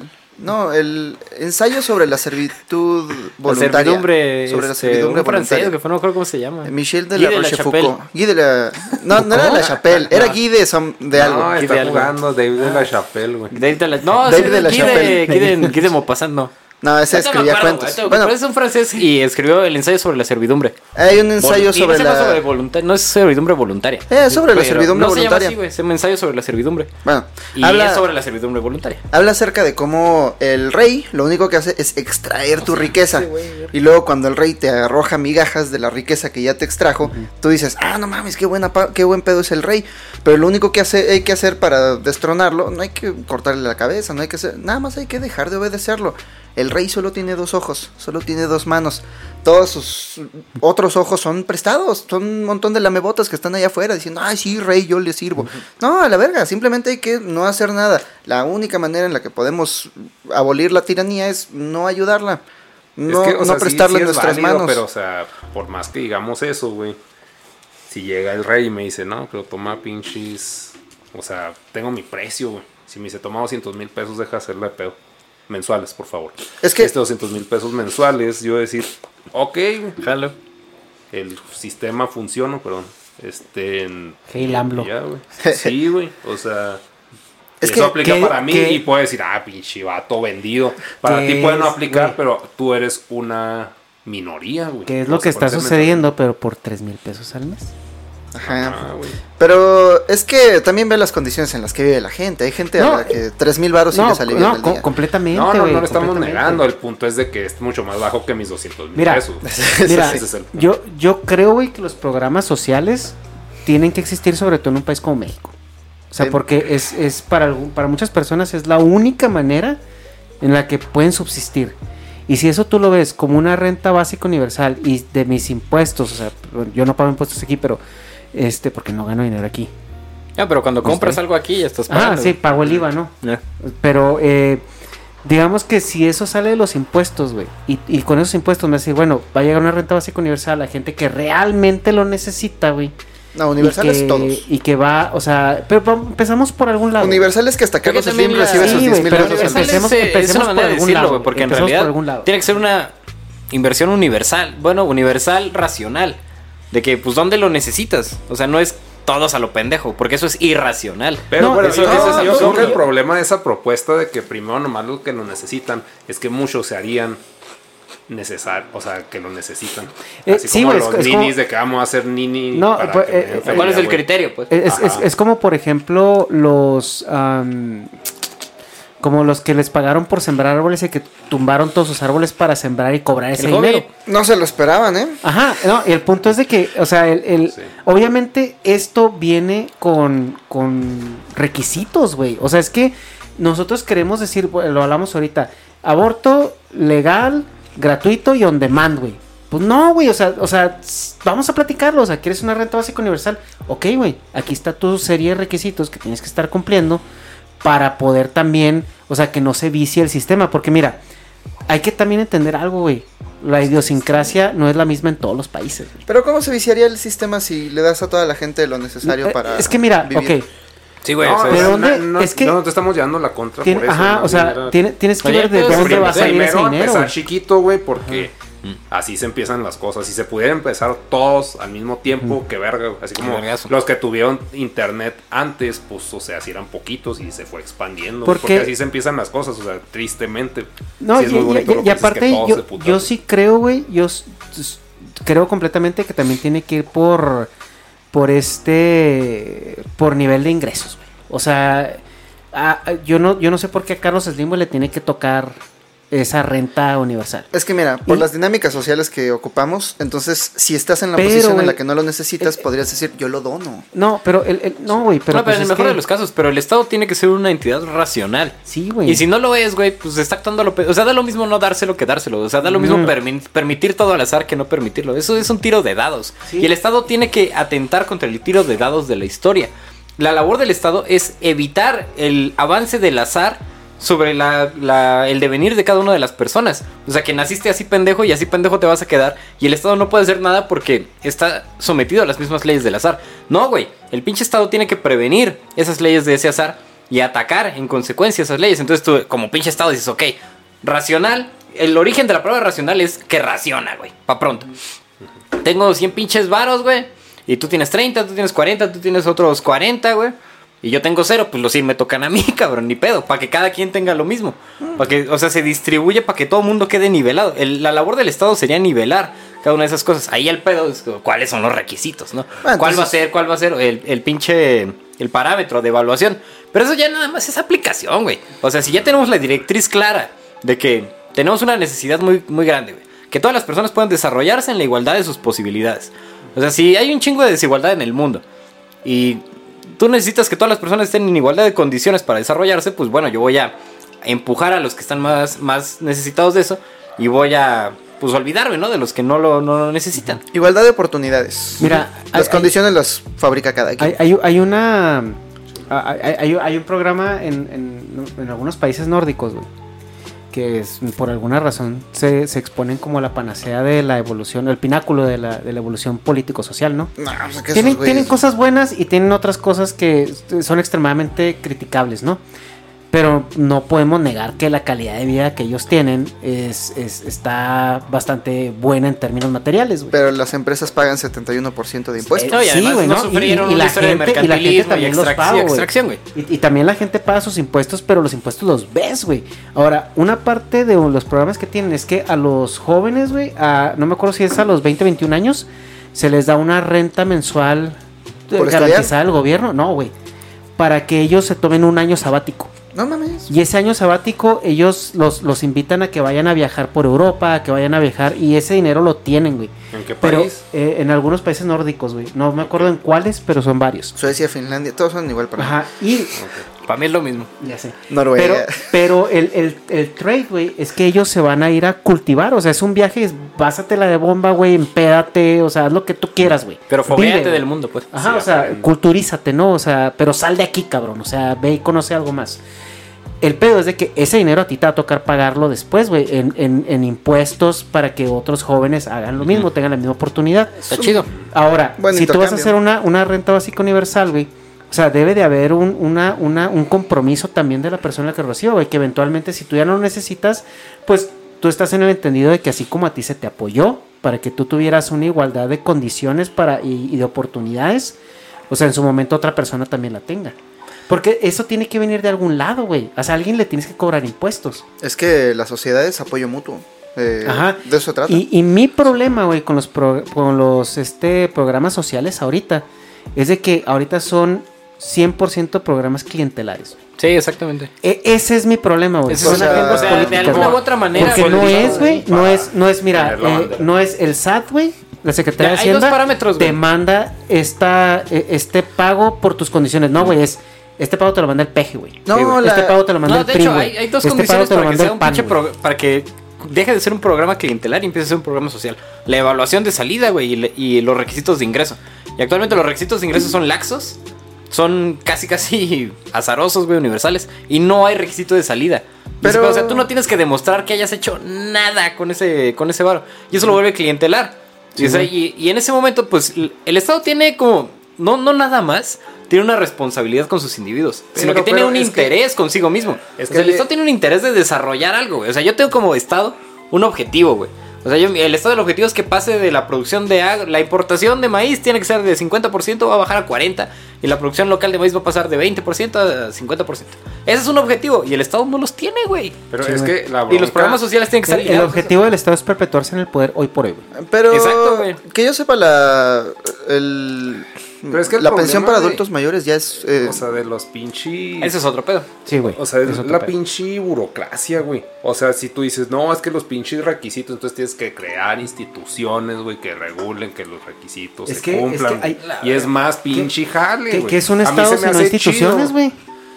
No, sí, pero o sea, el punto es de que es más jale para el Estado. Pero para es mí que- se me hace es que que, el para peje eso son, pragmáticamente. no, Ajá. na- nadie está negando que para eso sean, güey. El punto es de que el peje dice, ay, pues mejor le doy la feria y ya. Y dice, no, es que está mal, que no haya regulaciones para que así que ahí está la feria. Ya. es que es mucho o sea- más ineficiente y gastas más que si simplemente le das el dinero a todos y cada quien decide qué hacer con El, él. el problema es que es, es, es ineficiente y costoso al inicio, güey. Pero es que es una Sí, inversión, pues güey. Tú cuando vas no, a abrir una pues- empresa, güey. O sea, la pinche empresa te va a costar el doble operarla al inicio que lo que te va a costar ya cuando esté echada a andar, güey. El problema de tener una institución es que si nace ineficiente, se puede mantener ineficiente siempre y cuando más gente se beneficie de ello. Mi mamá trabajó 30 años en la Profeco, apenas se jubiló el último año. Y dice que había áreas con 10 directores, Eh, 10 directores de área, porque si tú me ayudaste en la campaña de tal, entonces como pago por tus favores Sí, no. políticos te voy a dar una dirección de Profeco, pero ya hay 10 directores, entonces se volvía la caja chica de- del gobierno. Actualmente me parece que ya llegó Morena y con la austeridad republicana mandó a todos esos a la pobreza otra vez, pero, eh, pero es, es altamente ineficiente. Y ves, el- ves el edificio, son 40 pisos. y, no, y no es como estas torres flaquitas de WeWork, son 40 pisos de estos monstruos de concreto gigantes. O sea, y son todos. Ajá, y a mí me tocaba ir a visitarla a su oficina. Eh, salía al baño. Eh, eh, eh, salía del baño y era el director general de. No, pero regresando del baño, podía ver así, este, es de esas oficinas de cubículos donde el jefe puede ver, uy, el jefe puede ver todas las computadoras. En todas y cada una de las computadoras había un juego gratuito distinto. Unos estaban jugando backgammon, otros estaban jugando pinball, otros nadie estaba haciendo nada. Gala. Toda esa Eh, gente está. Toda esa gente está. eh, Entonces, si a toda esa gente, en lugar de hacerla que se vaya hasta la de oficina y que haga- se haga pendeja todo el día y luego regrese y además gastas en gastas en guarderías, gua- gastas en la gente que va a limpiar el edificio, dale su sueldo ya, que se queden en su casa. Eh, le quitas toda la grasita a la institución, con 100 personas tienes una profeco funcional y, y ya, a la verga. No, y, y el problema, por ejemplo, la, la situación, el, o el programa o el proyecto de la austeridad nacional. Eh, pues estoy completamente de acuerdo, güey. Mucho, mucha burocracia, güey. Muchas cosas. El problema es de que. O sea, también tienes que hacerlo con cabeza, güey. O sea, no puedes llegar y correr a 800 personas. Porque para empezar, necesitas evaluar quién está haciendo el trabajo y quién no. Y, y, y, y no puede, eso no se hace de un día para otro. Mi mamá, como era muy antisocial, era la única que trabajaba en su oficina. Entonces dice que en la oficina habría como tres personas que trabajaban. Tres de 100. Ujú. O sea, un 3%. ¿Sí? Por lo menos un 97% de la institución sí lo puedes quitar. Ahora, ve el presupuesto de la Profeco. A ver cuánto, cuánto estamos ahorrando de ahí. Y es, que- es que no sé, pu- puedes tener exactamente la misma estructura, exactamente la misma estructura, pero no se muevan de sus casas. Eso mismo que estás haciendo, pues, ¿para qué vienes a este edificio? ¿Para qué vienes desde la Jusco a las 5 de la mañana? ¿Para qué dejas a tu hijo ahí en la guardería, donde además tenemos que contratar gente extra solamente para cuidar a los hijos de la gente que va a crecer Sí. peor, que va a crecer... La mejor amiga de mi mamá se llevaban mal, no sé en qué términos están, pero una señora que trabajaba con ella tenía hijas. Pedos de doñas.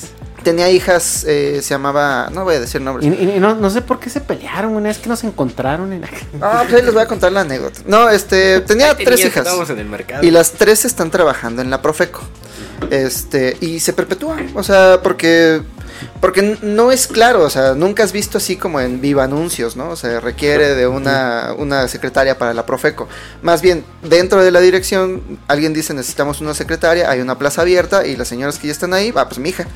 este, Porque les estamos enseñando a la gente que la manera de subsistir no es por medio del trabajo, alterar tu realidad, cambiar el mundo. No, la manera de subsistir es ir todos los días a un puto edificio aburrido, comerte una torta Sí. de tamal y hacer horas nalgas. jugar las que- reglas del juego, ¿no? Ajá, y tienes que estar ahí y... y, eh, el ejército es otra de esas, ¿no? Donde este mi, mi jefe, uno diría, no, la sedena es importantísimo. Eh, es importante la gente que está allá afuera matando gente. Mi jefe trabajaba en la... Era el director de la revista del ejército. Este, ahí la verdad eran un poco más eficientes. La revista del ejército nada más la hacían 10 personas. Pero ¿quién lee la revista del ejército? Ni el secretario de la defensa lee la revista del ejército. Eh, pero, pero imprimían algo así como 30 mil ejemplares y le daban y, y le daban a cada dirección una. ¿Sabes para qué sirve? Es la güey. No, es la caras del ejército. Es como Ah, si los generales tuvieron un evento, entonces ahí, va a salir el general. General Hobbit. Y ya el general, oye, te encargo mucho que, que pongas esa foto de mi esposa, ¿no? Y, y ya ahí nada más para sobarle el ego a los pinches generales. de, Sociales, ¿no? no, es que salimos en la portada de la revista del ejército, qué chingón. Eh, Es lo que hace acá. eso están pagando tus impuestos. En lugar de pagarle una vida digna a la gente, estamos pagando horas nalga para gente que de todos modos no tendría que existir. Pero además este es peor, porque no solamente es horas nalga, sino es horas nalga con psicópatas, con güeyes que te patean y si no te gusta que te pateen, no es, a- no es metáfora. pateando. Son literales patadas las que reciben los cabos del ejército. Si no te gusta, entonces te meten a la cárcel por insubordinación. Entonces te meten un oficio. Eh, si le caes mal al capitán, te meten de guardia todas las noches y entonces no vas a tu casa en una semana. Da la verga el ejército. A menos que seas general, ahí sí está chido. Por eso salió así. Por eso. Sí, familia de, de burócratas y militares. Pues hay mucho que comentar al respecto, pero no sé por dónde quiere seguir la Sí, conversación. es que Fercho. yo creo que ahí la. ¿Cuál es la siguiente iteración para tanto el. Bueno, es que también pues nos tomamos a meter en la caca ¿verdad? porque pues no es algo que podemos eh, definir o teorizar en media hora. Pero, ¿cuál es el objetivo para la siguiente iteración de la democracia? Representación directa. Po- ¿Cómo? Yo Eh, digo, hay dos fases, ¿no? En lo que el Hobbit aquí plantea, que es la idea de la representación directa. Yo creo que la representación directa depende de la información inmediata también. ¿Cómo? De, ah, no puedes representar o no puedes exigir una voluntad si no tienes algo que exigir. Entonces, necesitamos en la primera, en la siguiente iteración de la, de la democracia, que la gente esté más informada. Bueno, hay muchas maneras, ¿no? De informar a las personas, pero estaba pensando, ¿no? Como el ejemplo de la Profeco. Hay una primera fase en la que diga, en la que los ciudadanos tienen que decir, ya, ya me di cuenta de que se están haciendo pendejos. Ya me di cuenta de que están gastando un chingo de varo y no están haciendo ni madres. Ya me di cuenta de que no están cumpliendo ningún objetivo. Ya me di cuenta de que no tienen objetivos. Y ni que siquiera viven en la colonia que representan, ¿no? Ah, Además- o sea, vale verga, todo, o sea, todo lo que están haciendo está valiendo verga. Porque, Por ah, ejemplo, Anaya, Anaya, en- Anaya, Anaya en Atlanta, güey. Es un ejemplo increíble. Anaya en Atlanta. Yo ya me di cuenta de que ni vives en México, güey. De que ni representas nada de lo que estás diciendo que representas. De que no cumples ninguno de los pinches parámetros que estás exigiéndole a todas las demás personas. Ni paga impuestos. Ni siquiera estás pagando impuestos, cabrón. Estás desviando, estás haciendo empresas fantasma. Quiere Entonces, administrar un varo que no paga. Es, co- es como el güey que, que, que, que llega al Oxxo y pidan whisky. Tú no pusiste. Sí, ¿Qué- güey. O sea, no mames. O sea, Anaya no puso para el whisky, se le está mamando todo. Y está exigiendo que nadie más tome whisky que él. Entonces, la información inmediata es el primer paso que se tiene que dar para una democracia más representativa. Gente más informada va a exigir otro tipo de Yo- cosas. Yo, creo que también hay que eh, poner algo eh, muy latente en el colectivo de la gente, ¿no? Que es eh, la, la organización política, ¿no? Porque estamos hablando de que se van organizando de cúmulos de menos a más, ¿no? O sea, es el representante del distrito que supuestamente es como tu colonia, por así decirlo, ¿no? El área donde, donde vives, habitas y te desenvuelves. Y luego eh, ya de eso se va a la sección y luego al municipio y luego al estado y luego al, al pues a tu zona, o sea, por así decirlo, ¿no? Y a lo mejor pues la, representación directa no es necesariamente que, que nosotros eh, pues vo- votemos per se, ¿no? En algo, o sea, sino que, por ejemplo, lo que decía Nega, si ves un bache, que haya a lo mejor un portal donde tú le tomas la foto al bache, la subes ahí y ya la gente, oye, pues sí, o sea, o sea, la gente que pertenece a ese distrito o esa, o a esa sección, o sea, güey, arréglalo, arréglalo, y que eso se traduzca por medio de, de herramientas tecnológicas a un checklist al, al representante.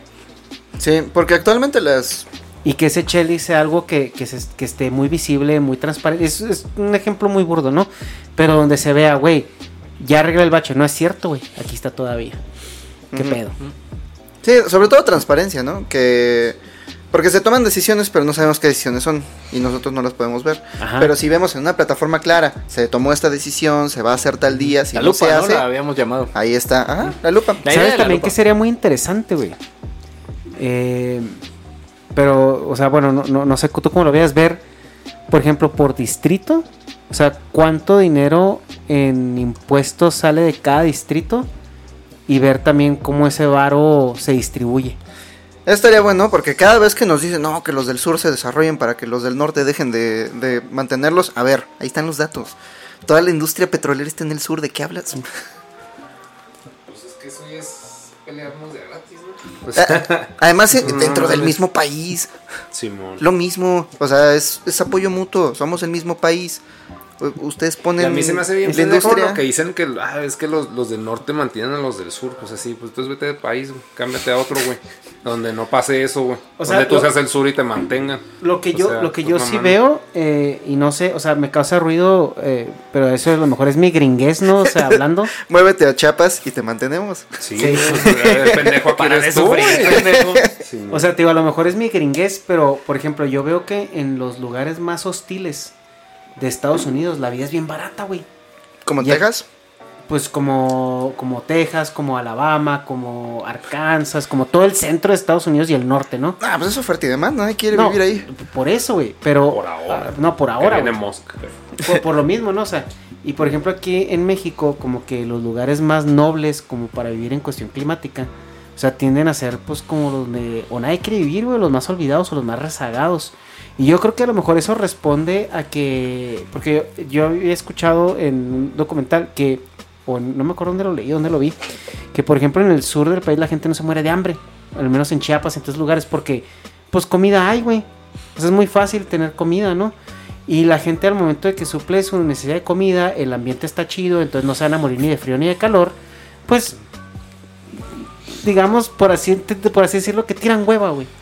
Es no, parámetros no, con no- los que no tienen, no tienen esa necesidad apremiante de que, como el norteño, güey, que el norteño tiene que, a huevo, tener un trabajo, mantenerlo para poner, para poder tener techo y, y comida. Sí, es la diferencia entre Tepoztlán y Monterrey. O sea, tú vas a Tepoztlán el día que sea, el, el clima está chingón. Mi vecino no trabajaba, mi vecino, o sea, sí hacía chambitas de vez en cuando cuando era la fiesta de su hija, ¿no? Ah, tengo que comprar un puerco. Pues Ajá. me voy a poner a hacer unas chambitas. Y hacía chambitas de albañil, cuidaba un terreno, pero acababa los 15 años. Y en su casa tenía animales, tenía un árbol de frutas, igual su esposa eh, vendía, vendía las frutas y con eso se comía, se compraba la comida. O sea, la vida es muy fácil en, en Amatlán, pero una vez fui a Monterrey, una vez. Este, no mames, llega, eh, te vas bajando del avión que tiene aire acondicionado y el pinche aire te quiere matar. Estaba bien caliente.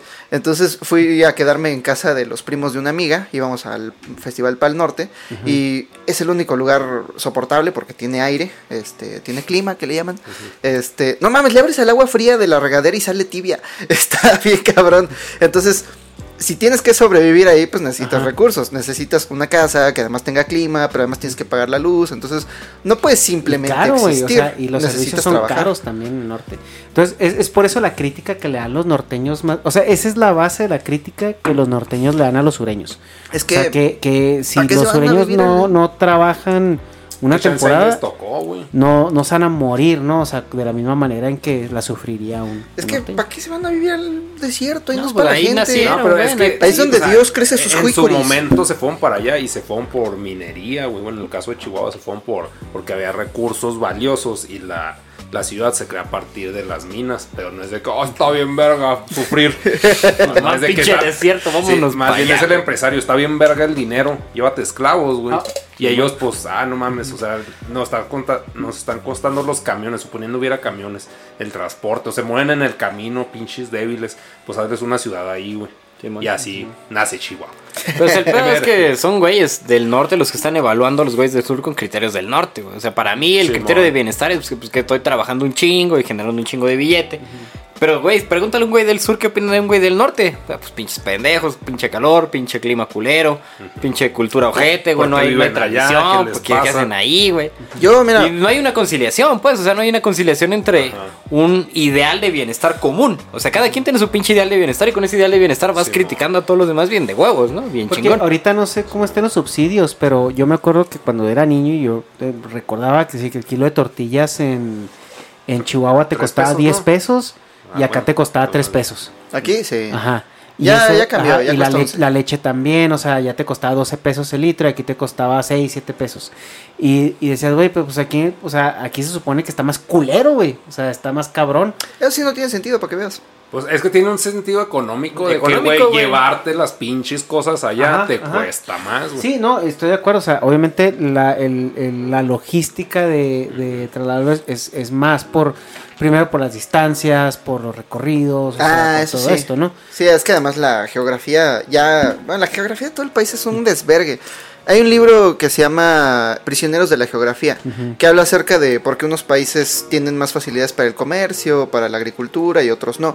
México es un desvergue. de- La mitad está rota por una cordillera, imposible de pasar. Por eso los aztecas nunca con- conquistaban a los tarascos, porque tenían que llevar a todos sus guerreros jaguar a través de la pinche cordillera. Ya para cuando llegaban a Michoacán ya estaban bien puteados y llegaban los tarascos y los emboscaban.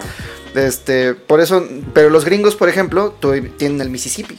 Entonces, en el momento en el que le compran Luisiana a los franceses, tienes una vía por la cual mover barato y rápido mercancías a todo el Sí, pues, continente. era, es el, ni- era el Nilo. de Ajá, sí, o sea, eh, sí, la cuestión geográfica eh, obviamente importa mucho, ¿no? O sea, porque se están peleando abajo Bolivia por salir al mar, güey, porque es una Siria, ventaja competitiva. Ajá, o sea, por eso es tan porque en Medio Oriente están de la verga siempre, güey, o sea, porque es el tránsito de, de todo el comercio. Sí, o sea, Ahí el pedo en Siria es que eh, Arabia Saudita quiere mandar eh, unas pipas, no, no, no se dice pipas, se dice es un tuberías. ducto, ¿no? Unos Ajá. gasoductos. Ductos, ductos de gas natural hacia, hacia el Mediterráneo. Hacia el Mediterráneo para que los europeos puedan comprarle y ya no dependan de Putin. Entonces, por eso Putin, para mantener su monopolio, mm, le paga a las tropas locales Financia para que. pinche Estado Islámico. Ajá, entonces es una guerra por, por. Ni siquiera por gas, por rutas de suministro. Ajá. Simón, pues sí. Y es ahí donde, pues, te, te- pues sí, por eso Medio Oriente siempre ha estado de la verga, güey. O sea, desde tiempos, este, Bíblico. bíblicos siempre ha, siempre ha estado de la verga por lo mismo, güey, porque es, es ah, justamente el, el, el, pa- el paso así de, de mercancía absolutamente de todos lados. Por eso España en 1500 dice, güey, pues ya sabemos que la Tierra es redonda, pues vamos a sentarnos la vía larga. Yo no sé qué Y, sea. y evitamos pasar por pinche Por desmadre, güey. Ajá. No sé, y se toparon- güey, nos vamos tranquilitos. Y se toparon con otra colonias. pinche mancha de, de tierra, güey, así. Sí.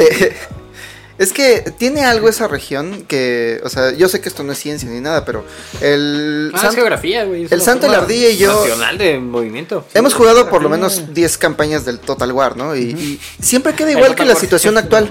O sea, una situación ficticia, simulada, con monos ahí de polígonos. Sí. Siempre queda en la situación actual. Siempre esa es la zona de conflicto. Hacemos nuestras, homoge- nuestras homogeneidades en otros lugares, pero eso, Jerusalén siempre es como la parte donde siempre hay un Pues, puto eh, desvergue. ¿Y por qué? Según yo es porque es el punto donde se encuentran las culturas, pero además es como un cuello de botella geográfico entre ajá. un desierto y un mar, pero además es donde hay más recursos, pero además la cultura de abajo es muy distinta de la de arriba. Es como multifactorial, pero siempre, en todas las campañas y en la historia real, siempre es un Ya, o sea, desvergue en el centro del güey, esos Y por eso, o sea, por eso se denomina la tierra prometida, o sea, porque, bueno, o sea, ya estoy mamando. como si estuviera pedo, no estoy Este, pero es la tierra prometida porque pues si tiene todos los recursos, si es el oasis, güey, pues obviamente es lo prometido y lo prometido por Dios, el bueno, pues es bienestar, güey. Ah, pues por eso se llama la tierra prometida y por eso la quiere todo el mundo, porque pues si es la tierra de la abundancia, pues todos queremos estar ahí. Y en este caso es, queremos que sea nuestra, no queremos estar ahí, queremos que sea nuestra. Entonces, pues ahí, por eso Sí. es la guerra y por eso es tu jueguito. Básicamente pues, se están peleando por la carretera, güey. Bueno, y porque O sea, aparte si tienes es- Jerusalén tienes más cuatro de orden público en todas las, tus ciudades, entonces sí es un paro. Claro, también porque así está programado tu puta juego, güey, para que todo el mundo se putee en Jerusalén. bueno, pero ¿has visto los mapas? Even when we're on a budget, we still deserve nice things. Quince is a place to scoop up stunning high-end goods for 50 to 80% less than similar brands. They have buttery soft cashmere sweaters starting at $50, luxurious Italian leather bags, and so much more. Plus, Quince only works with factories that use safe, ethical, and responsible manufacturing.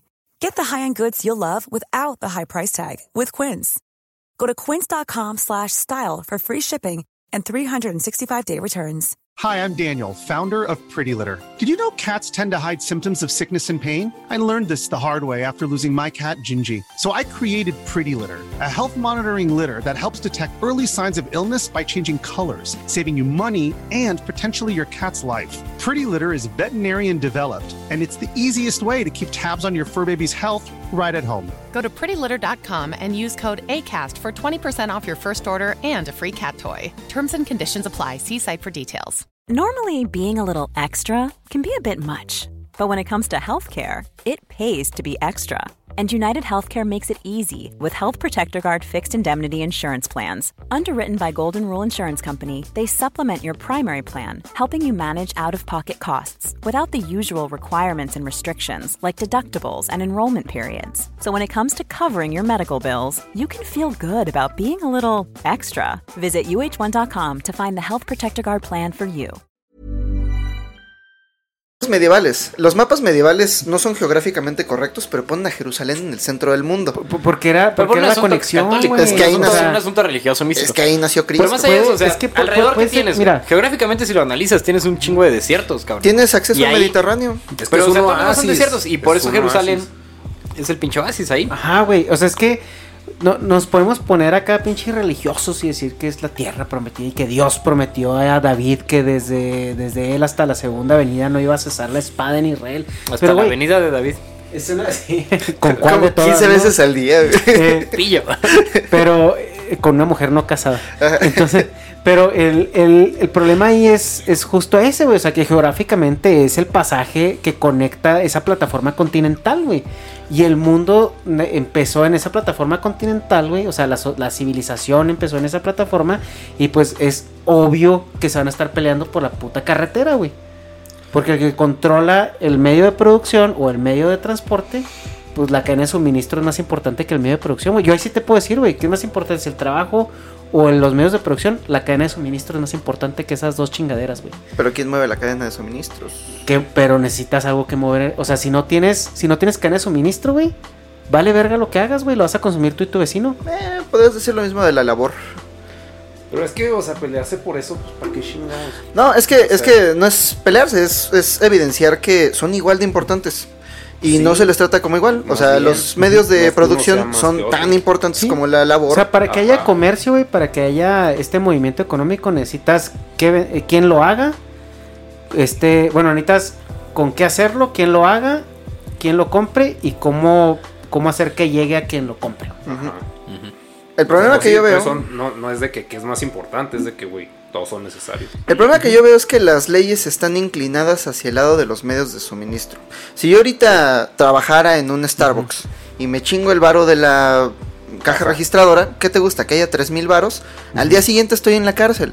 Pero si el empleador decide no pagarnos durante todo un mes o chingarnos los salarios, pues podríamos meter una demanda frente al Estado y en cinco años tal vez ganes y te...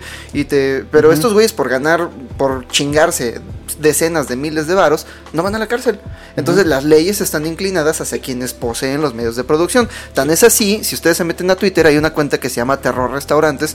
Terror Restaurantes está llena, llena, llena. Ya no puedo comer en la Roma Condesa porque todos esos lugares son explotadores. No hay un lugar en toda la colonia Roma y no hay un lugar en toda la colonia Condesa que le respete sus derechos laborales a sus trabajadores y que les pague por lo menos más del mínimo.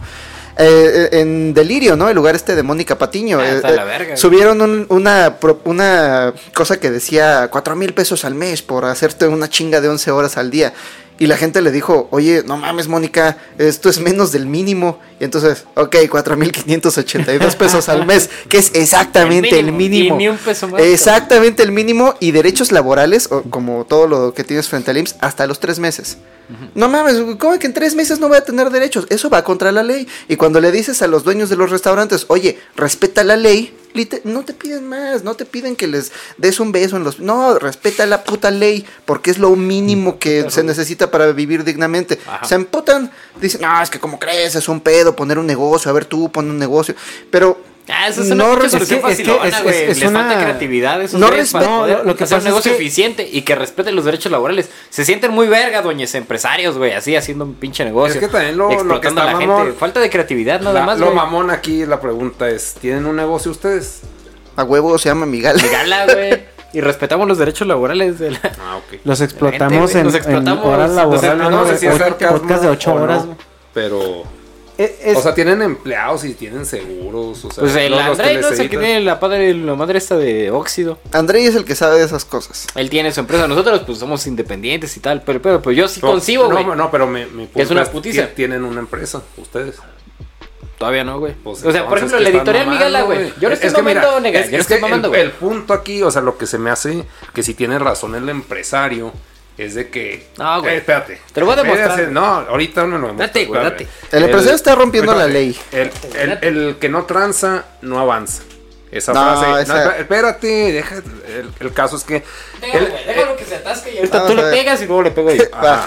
El, que no luchas. tranza no avanza es una frase cierta porque no puedes avanzar si no transas. O sea, no, no- en- dado el, el sistema de juego, güey. O sea, no, no puedes, o sea, a huevo necesitas saltarte cosas para poder progresar, güey. Porque si no vas a topar con pared 1, pared 2, pared 3. Entonces tienes que transar para evitarte eso, güey. O sea, no es, no es una cosa de orgullo. De que, ah, yo trancé y avancé porque soy la verga, soy mi propio jefe. No, es de que no hay otra opción para avanzar, güey. O sea, está como que malentendida esa pinche frase. Entonces, si tú te pones a, a darles prestaciones a los empleados, este, no puede progresar tu pinche negocio. O sea, como que tristemente la primera fila, o sea, la carne de cañón es la que termina pagando eso. Y a veces es infinito, como ustedes dicen, o sea, pero no hay, no hay una forma de, o, no le he hallado yo, no lo entiendo, o sea, no hay una forma de conciliar de que sea un tipo crédito de que, bueno, tu trabajo inicialmente este, va a valer, este, te lo vamos a, a pagar muy poco y después se te va a retribuir. Pero porque es como está riguereado el pinche sistema, o sea, no, no es... Por eso les pregunto, pues, ¿cuántas empresas tienen?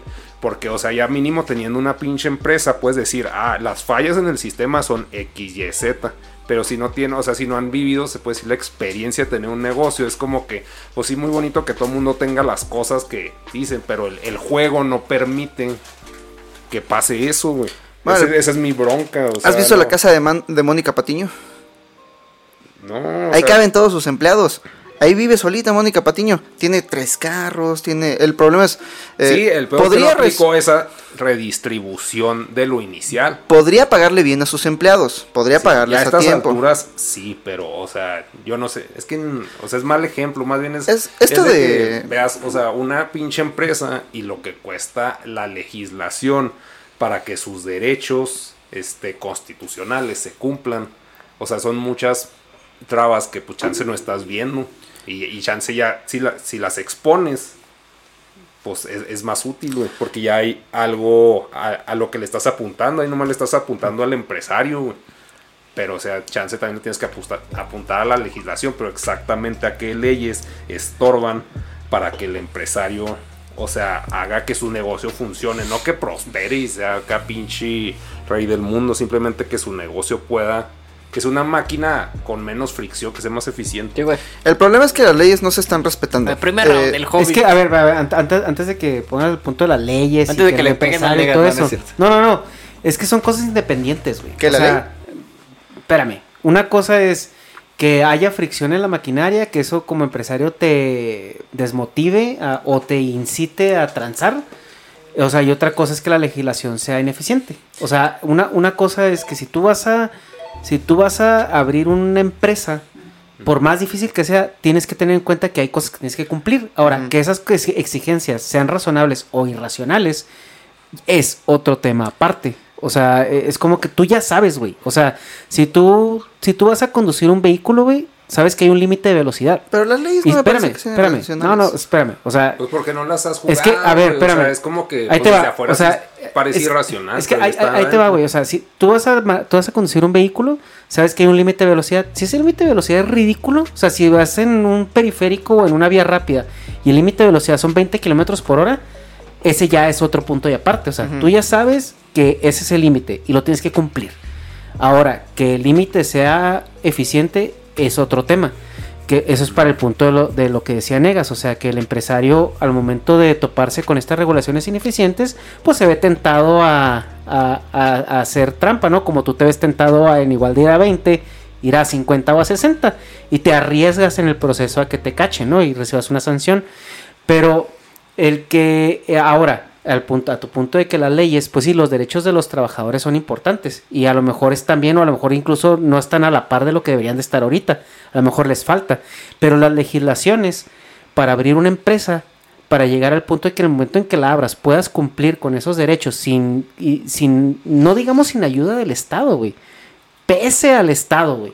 Sí, más bien es pese. güey. O sea, pese, porque es esos cabrones, güey.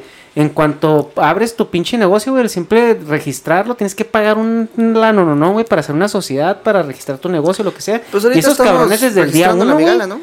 desde el día uno te quieren, te quieren sangrar, güey. Ahorita nos turnamos. Pero- Pero, Dice que- relevos australianos, Mira, COVID. ese es, ese es Dale, el dale, hipotético.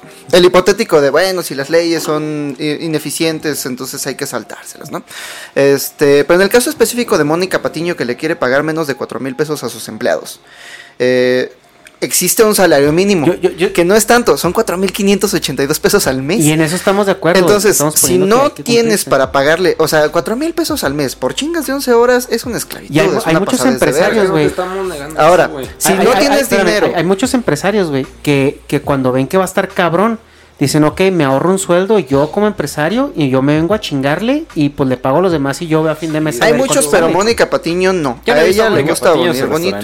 Entonces, yo nunca la he visto ahí como, como pero es que pues, pues, tostando unos panes, es lavando ahí, o sea, platos. yo el- nunca la he el, visto. caso de ¿Qué te- Mónica Patiño ya es tirarle mierda a lo obvio a tirarle mierda. Sí, es No, no, no, ya, que si aceptamos Mónica. Patiño apesta. Es que ella es un caso específico, pero si te vas a terror restaurantes ves que todos y cada uno de los lugares de la Roma y de la Condesa no respetan los derechos de sus Es empleados. van- o sea, pero- Entonces, si no tienes cuatro mil pesos para pagarle a tus empleados, entonces no tienes capital para fundar una empresa. Así de simple. Ver, Si no ¿cuál es el- cuál es no tu- es un modelo funcional. ¿Cuál es tu putazo contra el COVID? Pégale. No, no, pues, o sea, es que todo lo que está diciendo, pues tiene razón. El problema que yo veo no es tanto la legislación, el problema que veo es que la gente que quiere respetar los derechos laborales de sus empleados está trabajando y está compitiendo en contra de gente que no respeta los derechos laborales de sus empleados porque no, no. se respeta la ley y no se castiga a los infractores. Y por eso Entonces, tienes que transar, güey, hay una hay para una igualarte con Ajá, esos pero el, pro- pero el problema no son las leyes y el problema no son los derechos, el problema es que cuando se rompen esos derechos nadie hace nada. Y entonces, si tienes que competir contra criminales, te tienes que convertir en un criminal. ¿Qué Sí, tal si todos los criminales son obligados a cumplir sus derechos? No estoy diciendo que metan a Mónica Patiño a la cárcel, simplemente estoy diciendo que llegue algún trabajador de, ¿cómo se llama esta señora? Eh, María Luisa Alcalde. La, la mujer está muy guapa, que no está haciendo nada en la Sandra Secretaría de la... Cuevas. No, la mujer Ah, está muy María guapa, Luisa que no está haciendo nada en la, en la Secretaría del Sandra Trabajo. Que, ma- que mande a 100 chavos a todas las a todos los restaurantes de la Roma y a ver, ¿te están respetando tus derechos? Sí, no, porque y un citatorio y entonces vas y Ah, entonces la mitad de los restaurantes de la Condesa truenan. Hay una pregunta aquí día- trascendental, güey, que es la que me parece que va a poner conciliación en esto. El restaurante de Mónica Patiño debería seguir existiendo. Está chida su comida. Está no, chida está, su. está de la verga, está bien caro. Está chida esa su oferta, güey. O sea, no mames, yo me muero, güey, si las pinche que vende, si las enchiladas suizas con albahaca de Mónica Patiño, güey, no dejaran de existir, fallezco en ese instante. No, No, güey. pues es que no. Y hay un chingo de ofertas Es culinarias gastronómicas que ofrecen mierda y para hacer redituable su mierda, ¿a quién se chingan, güey? A sus Sí, empleados, güey, porque que yo creo, güey, que les falta creatividad. Entonces, o sea, si tú ofreces una cosa chingona, ofreces una cosa bien planeada, güey, la estructura es bien, Sí, pues, eh, pinche varo te va a sobrar para pagarle No, a tus sí, empleados. Pero que- Mónica Patiño, güey, se quiere hacer rica. Y bueno, o sea, Mónica Patiño ya es como un eche, un eche empresario, ¿no? Un empresario así abstracto. güey. El empresario Sí, no. abstracto se quiere hacer rico. Y a huevo rico, o sea, no, no quiere ganar lo suficiente para vivir, Es que, es que no quiere el- ganar el lo suficiente para que, Es que no continúe, te consta eso, güey. O sea, Me consta, eh, eh, nega. eh, es el hipotético, como Me consta, o sea, me consta la distribución de salarios, güey. O sea, ¿cuánto gana uh, el, el patrón? ¿Cuánto se está llevando al día? Por ejemplo, ¿Cuál un caso, güey. que Trabaja en una pinche cafetería que se llama Buna, ¿no? La cafetería Buna, güey, pagaba 10 mil baros de renta al mes, ¿no? Cobraba 45 baros el café y generaba 3 mil baros de ganancia al día. Entonces son 3 mil baros de ganancia al día durante 30 días, güey. 3 por 3, 9. Noventa. Chingo. Chingo de baro, güey. Ajá, Le pagaba a sus puta empleados ajá. 7 mil baros. Sí. Y los tenía ahí en chinga todo el día. El resto, güey, o sea, réstale a los 90 tus costos de insumo y tus costos de renta. Y el güey se está llevando más de 50 baros de pinche Bueno, ganas. ahí, ahí estás suponiendo que no hay corrupción, que no estás pagando mordidas. Ese güey no que- estaba pagando mordidas, güey. ¿Cómo, cómo sabes, güey? Porque O sea, te digo que los conozco de primera mano. Bueno, o sea, ok, bueno, hay unos, güey, otros que sí pagan compas, sueldo, ¿no? güey. Hay otros que Es sí que, están pagando. es que todo eso son, son costos invisibles para el pueblo, güey. O, sea, pero- o sea, o sea, tienes que pagar mordida clara, güey. En, Sí. en delegación, güey. sí, sí. En pinche Pero este caso, güey, el caso concreto que te estoy dando, ese O güey sea, no. todo- pero hay otros que sí, ok. Entonces, Pero pero, o mira, sea, tú es- planteale. es que, mira. nada, Hecha, no para qué va. O sea, tú planteale a tus empleados, miren, compas, pues tenemos que pagar suelo, güey. Llegó un güey del cártel Jalisco Nueva Generación a pedirnos No, suelo. es- pero, o sea, y lo planteas así, lo distribuyes horizontalmente, güey. Había un pero el lugar de Catepec pedo, que se llama el Porquis. El Porquis, cuando llegó el cártel Jalisco, eh, llegaron y le dijeron, ¿qué pedo, puto? ¿Te va bien? Son 30 varos al mes. Entonces esos güeyes sí hablaron con las muchachas y con los trabajadores y les dijeron, pues nos están cobrando tanto. Lo sé porque mi primera novia cantaba en ese lugar. Cantaba, dice. Este... Bien ardido, güey. Bien ardido el COVID. no, no es cierto, es un hipotético. Cantaba bien chido, güey. No, sí cantaba y cantaba chido. pero el caso es que, o sea, así ¿Tú la como dices de, de que es Pero- el cártel X, güey. Habló en con este ellos. caso es que no es el cártel, güey. No, es- habló con es las- ellos. el gobierno, güey. Por los Pero- empleados y los empleados fueron razonables. Si viéramos a Mónica Patiño ahí mordiéndose los dientes porque no le alcanza para pagar la renta, ok, es- es- está bien. Pero, güey, es quieres- apuntar un dedo a, a Mónica Patiño y Mónica Patiño y así que, güey, ya, ¿Por qué ya es un- estamos de acuerdo en que está mal Mónica Patiño. porque es una explotadora. Sí, el problema es ese, güey. La, válido, la- ya. la- la falta de distribución de los Ajá. pinches salarios. O sea, el patrón cree que por ser el pinche patrón tiene el derecho al triple, cuádruple, quíntuple de los salarios de sus empleados, güey. Cuando la labor, pues, es a veces hasta más chinga de un mesero, güey. Jeff Y tú, Bezos gana- sí te ocurrió y diste la inversión. Pero nosotros como, como sociedad estamos como con mucho con la idea, güey, de que un güey que emprende y un güey que se arriesga, no, pues se lo merece todo, güey. Cuando los que se merecen todo, pues son los que están haciendo las cosas, cabrón.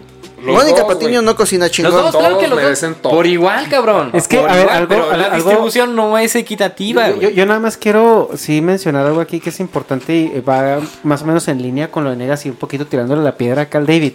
Dígale, Pedro. Es que el asumir cuánto gana una- un empresario eh, de la manera en que se hizo, yo sí considero que es un ejercicio un poco irresponsable y, y reduccionista porque el empresario también carga con muchas otras cosas más. O sea, estás cargando también con intereses de ciertos préstamos que a lo mejor pe- pediste para abrir un negocio, estás cargando con merma, estás cargando con la pendejez de tus empleados porque los empleados también la cagan, güey. Recursos Tú tienes que pagar eso, recursos humanos, recursos legales.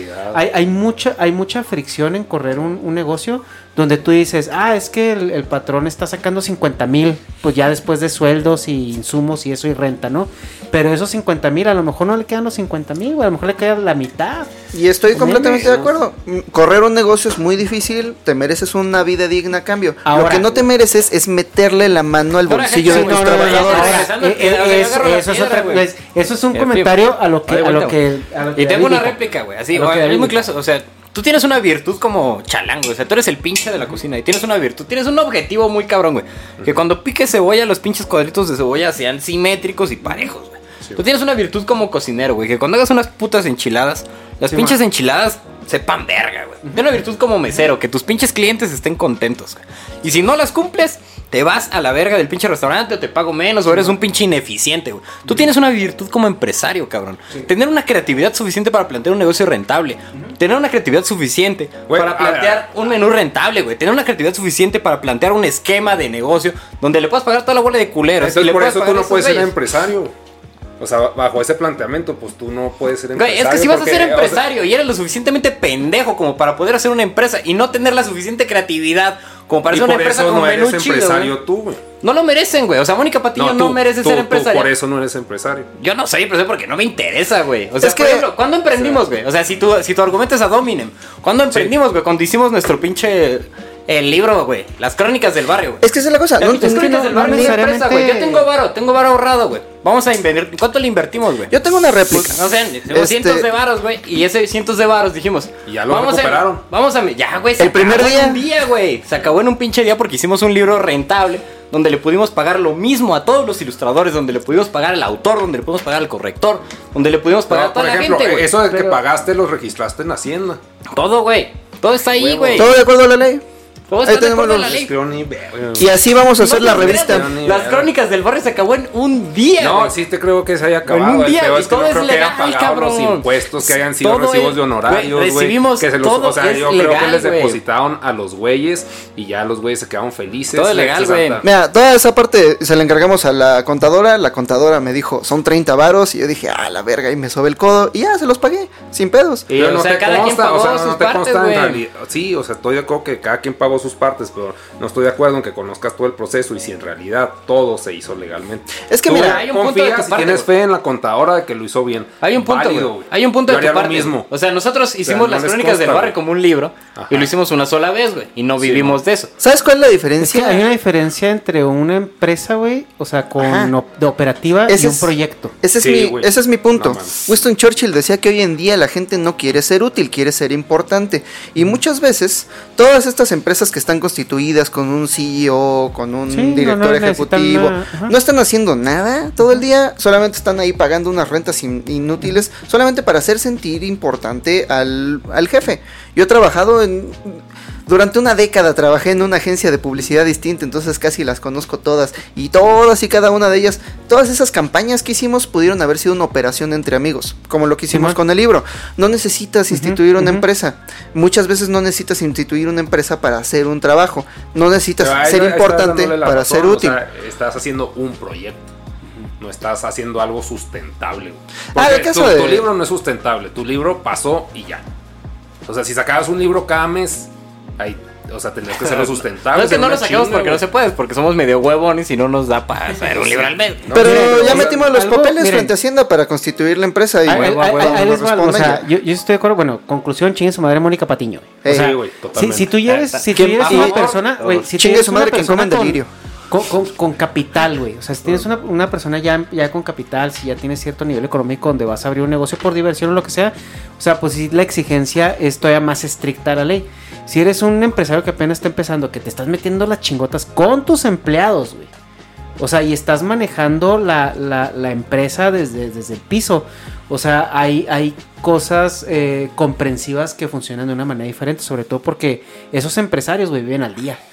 O sea, muchos empleados, porque yo tengo también conocidos que tienen empresas que dicen, güey, es que mis empleados tienen más seguridad que yo. güey". Pero a cambio de qué se están metiendo esas chingas? ¿Se Porque ¿Están salvando le al están mundo? apostando, Pero es que no, le, le apuestan, güey. Es, o sea, es- ser esa actitud empresario es empresarial, eso. están apostando, güey. Ellos, ellos piensan que, que creen en la meritocracia, creen en el mercado, creen, creen en un proyecto a futuro, güey.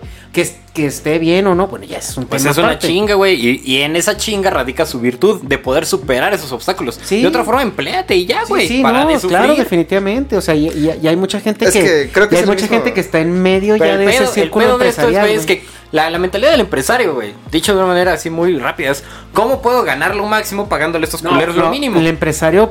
No, esa es tu mentalidad del Es que, empresario. no, güey, la es que, mentalidad que, mira, se ha desarrollado en un chingo de personas. La mental- la es mentalidad del empresario, güey, la- la- lo que vemos en no, McDonald's. a ver. Porque tú crees, güey, que el CEO de McDonald's gana No, poco, cabrón, güey. es que tú crees es que el CEO estás de viendo, tú Starbucks estás gana viendo poco, la mentalidad del empresario tiburón, güey. La No, mentalidad del empresario poser que mamador, güey. no la mentalidad del la empresario chambeador, güey. La mentalidad del Güey, ¿tú empresario crees que, el CEO de Starbucks gana poco, güey? No, güey, no, pero de Ese, ese salario es- se es tiene que empleado. distribuir. Por Es ejemplo, que- en las cooperativas, el salario se distribuye de otra manera, Sí, güey. güey, sí, esto- ese, es, ese es un tema aparte, güey. Es que no confundas, porque A- aparte me- es un, es un empleado. al A mí me gustaría cuentas. que no discutiéramos un asunto económico desde el punto de la moral porque no tiene nada que Sí, ver. ajá. Desde La- la... los sistemas económicos son amorales. ¿Cómo, cómo funciona? parece una mamada, no, güey, o sea, no, si pero Es una mamada, es güey. que, es que no Pero puede ser es moral, güey.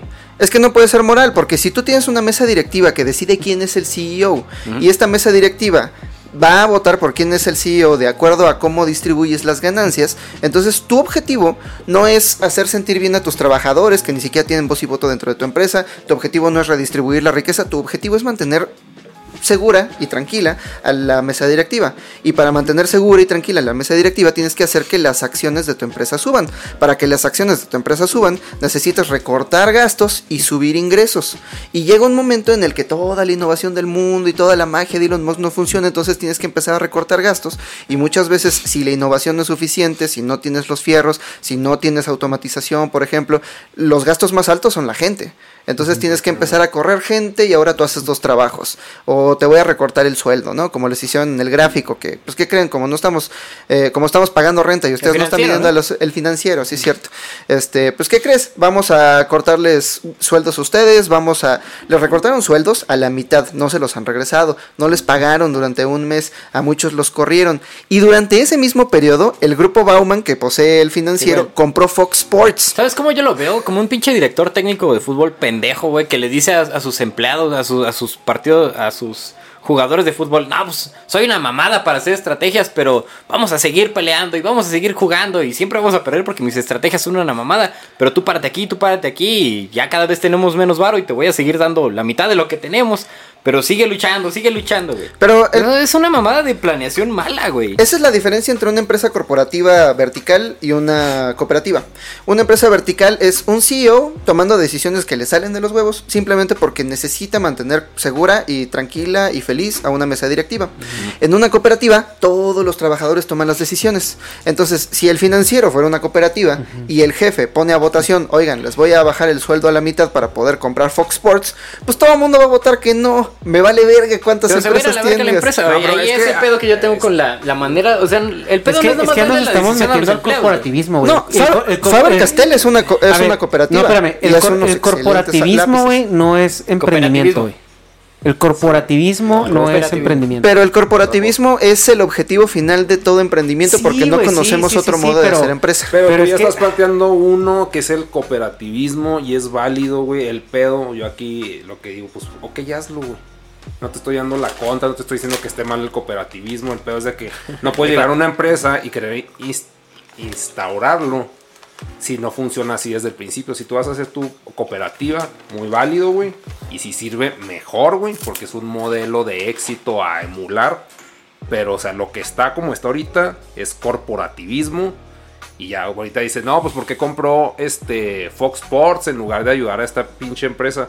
Porque quiso, güey. Porque ese güey dice, esto me, me puede dejar más. Pero que esta estás de empresa acuerdo que es no- no ilegal. que quiera mandar. No, no, a lo No, mejor, a lo mejor no, no es sé, ilegal, no sé, güey. no sé si si lo, si hicieron es porque lo pudieron No, haber hecho. no pagarle a sus empleados Ahí es ilegal. No, Sí, no, no, no, pero espérate. Es que Chance, el- el- hay el- chance cortar- como CEO. este Cortarles a la no- mitad los, los salarios No, Espérate, es ilegal. ese güey, suponiendo en su pinche ignorancia, no el beneficio de la duda, este güey no sabía la situación de la empresa porque simplemente él veía un Excel que decía números verdes. Ajá, güey.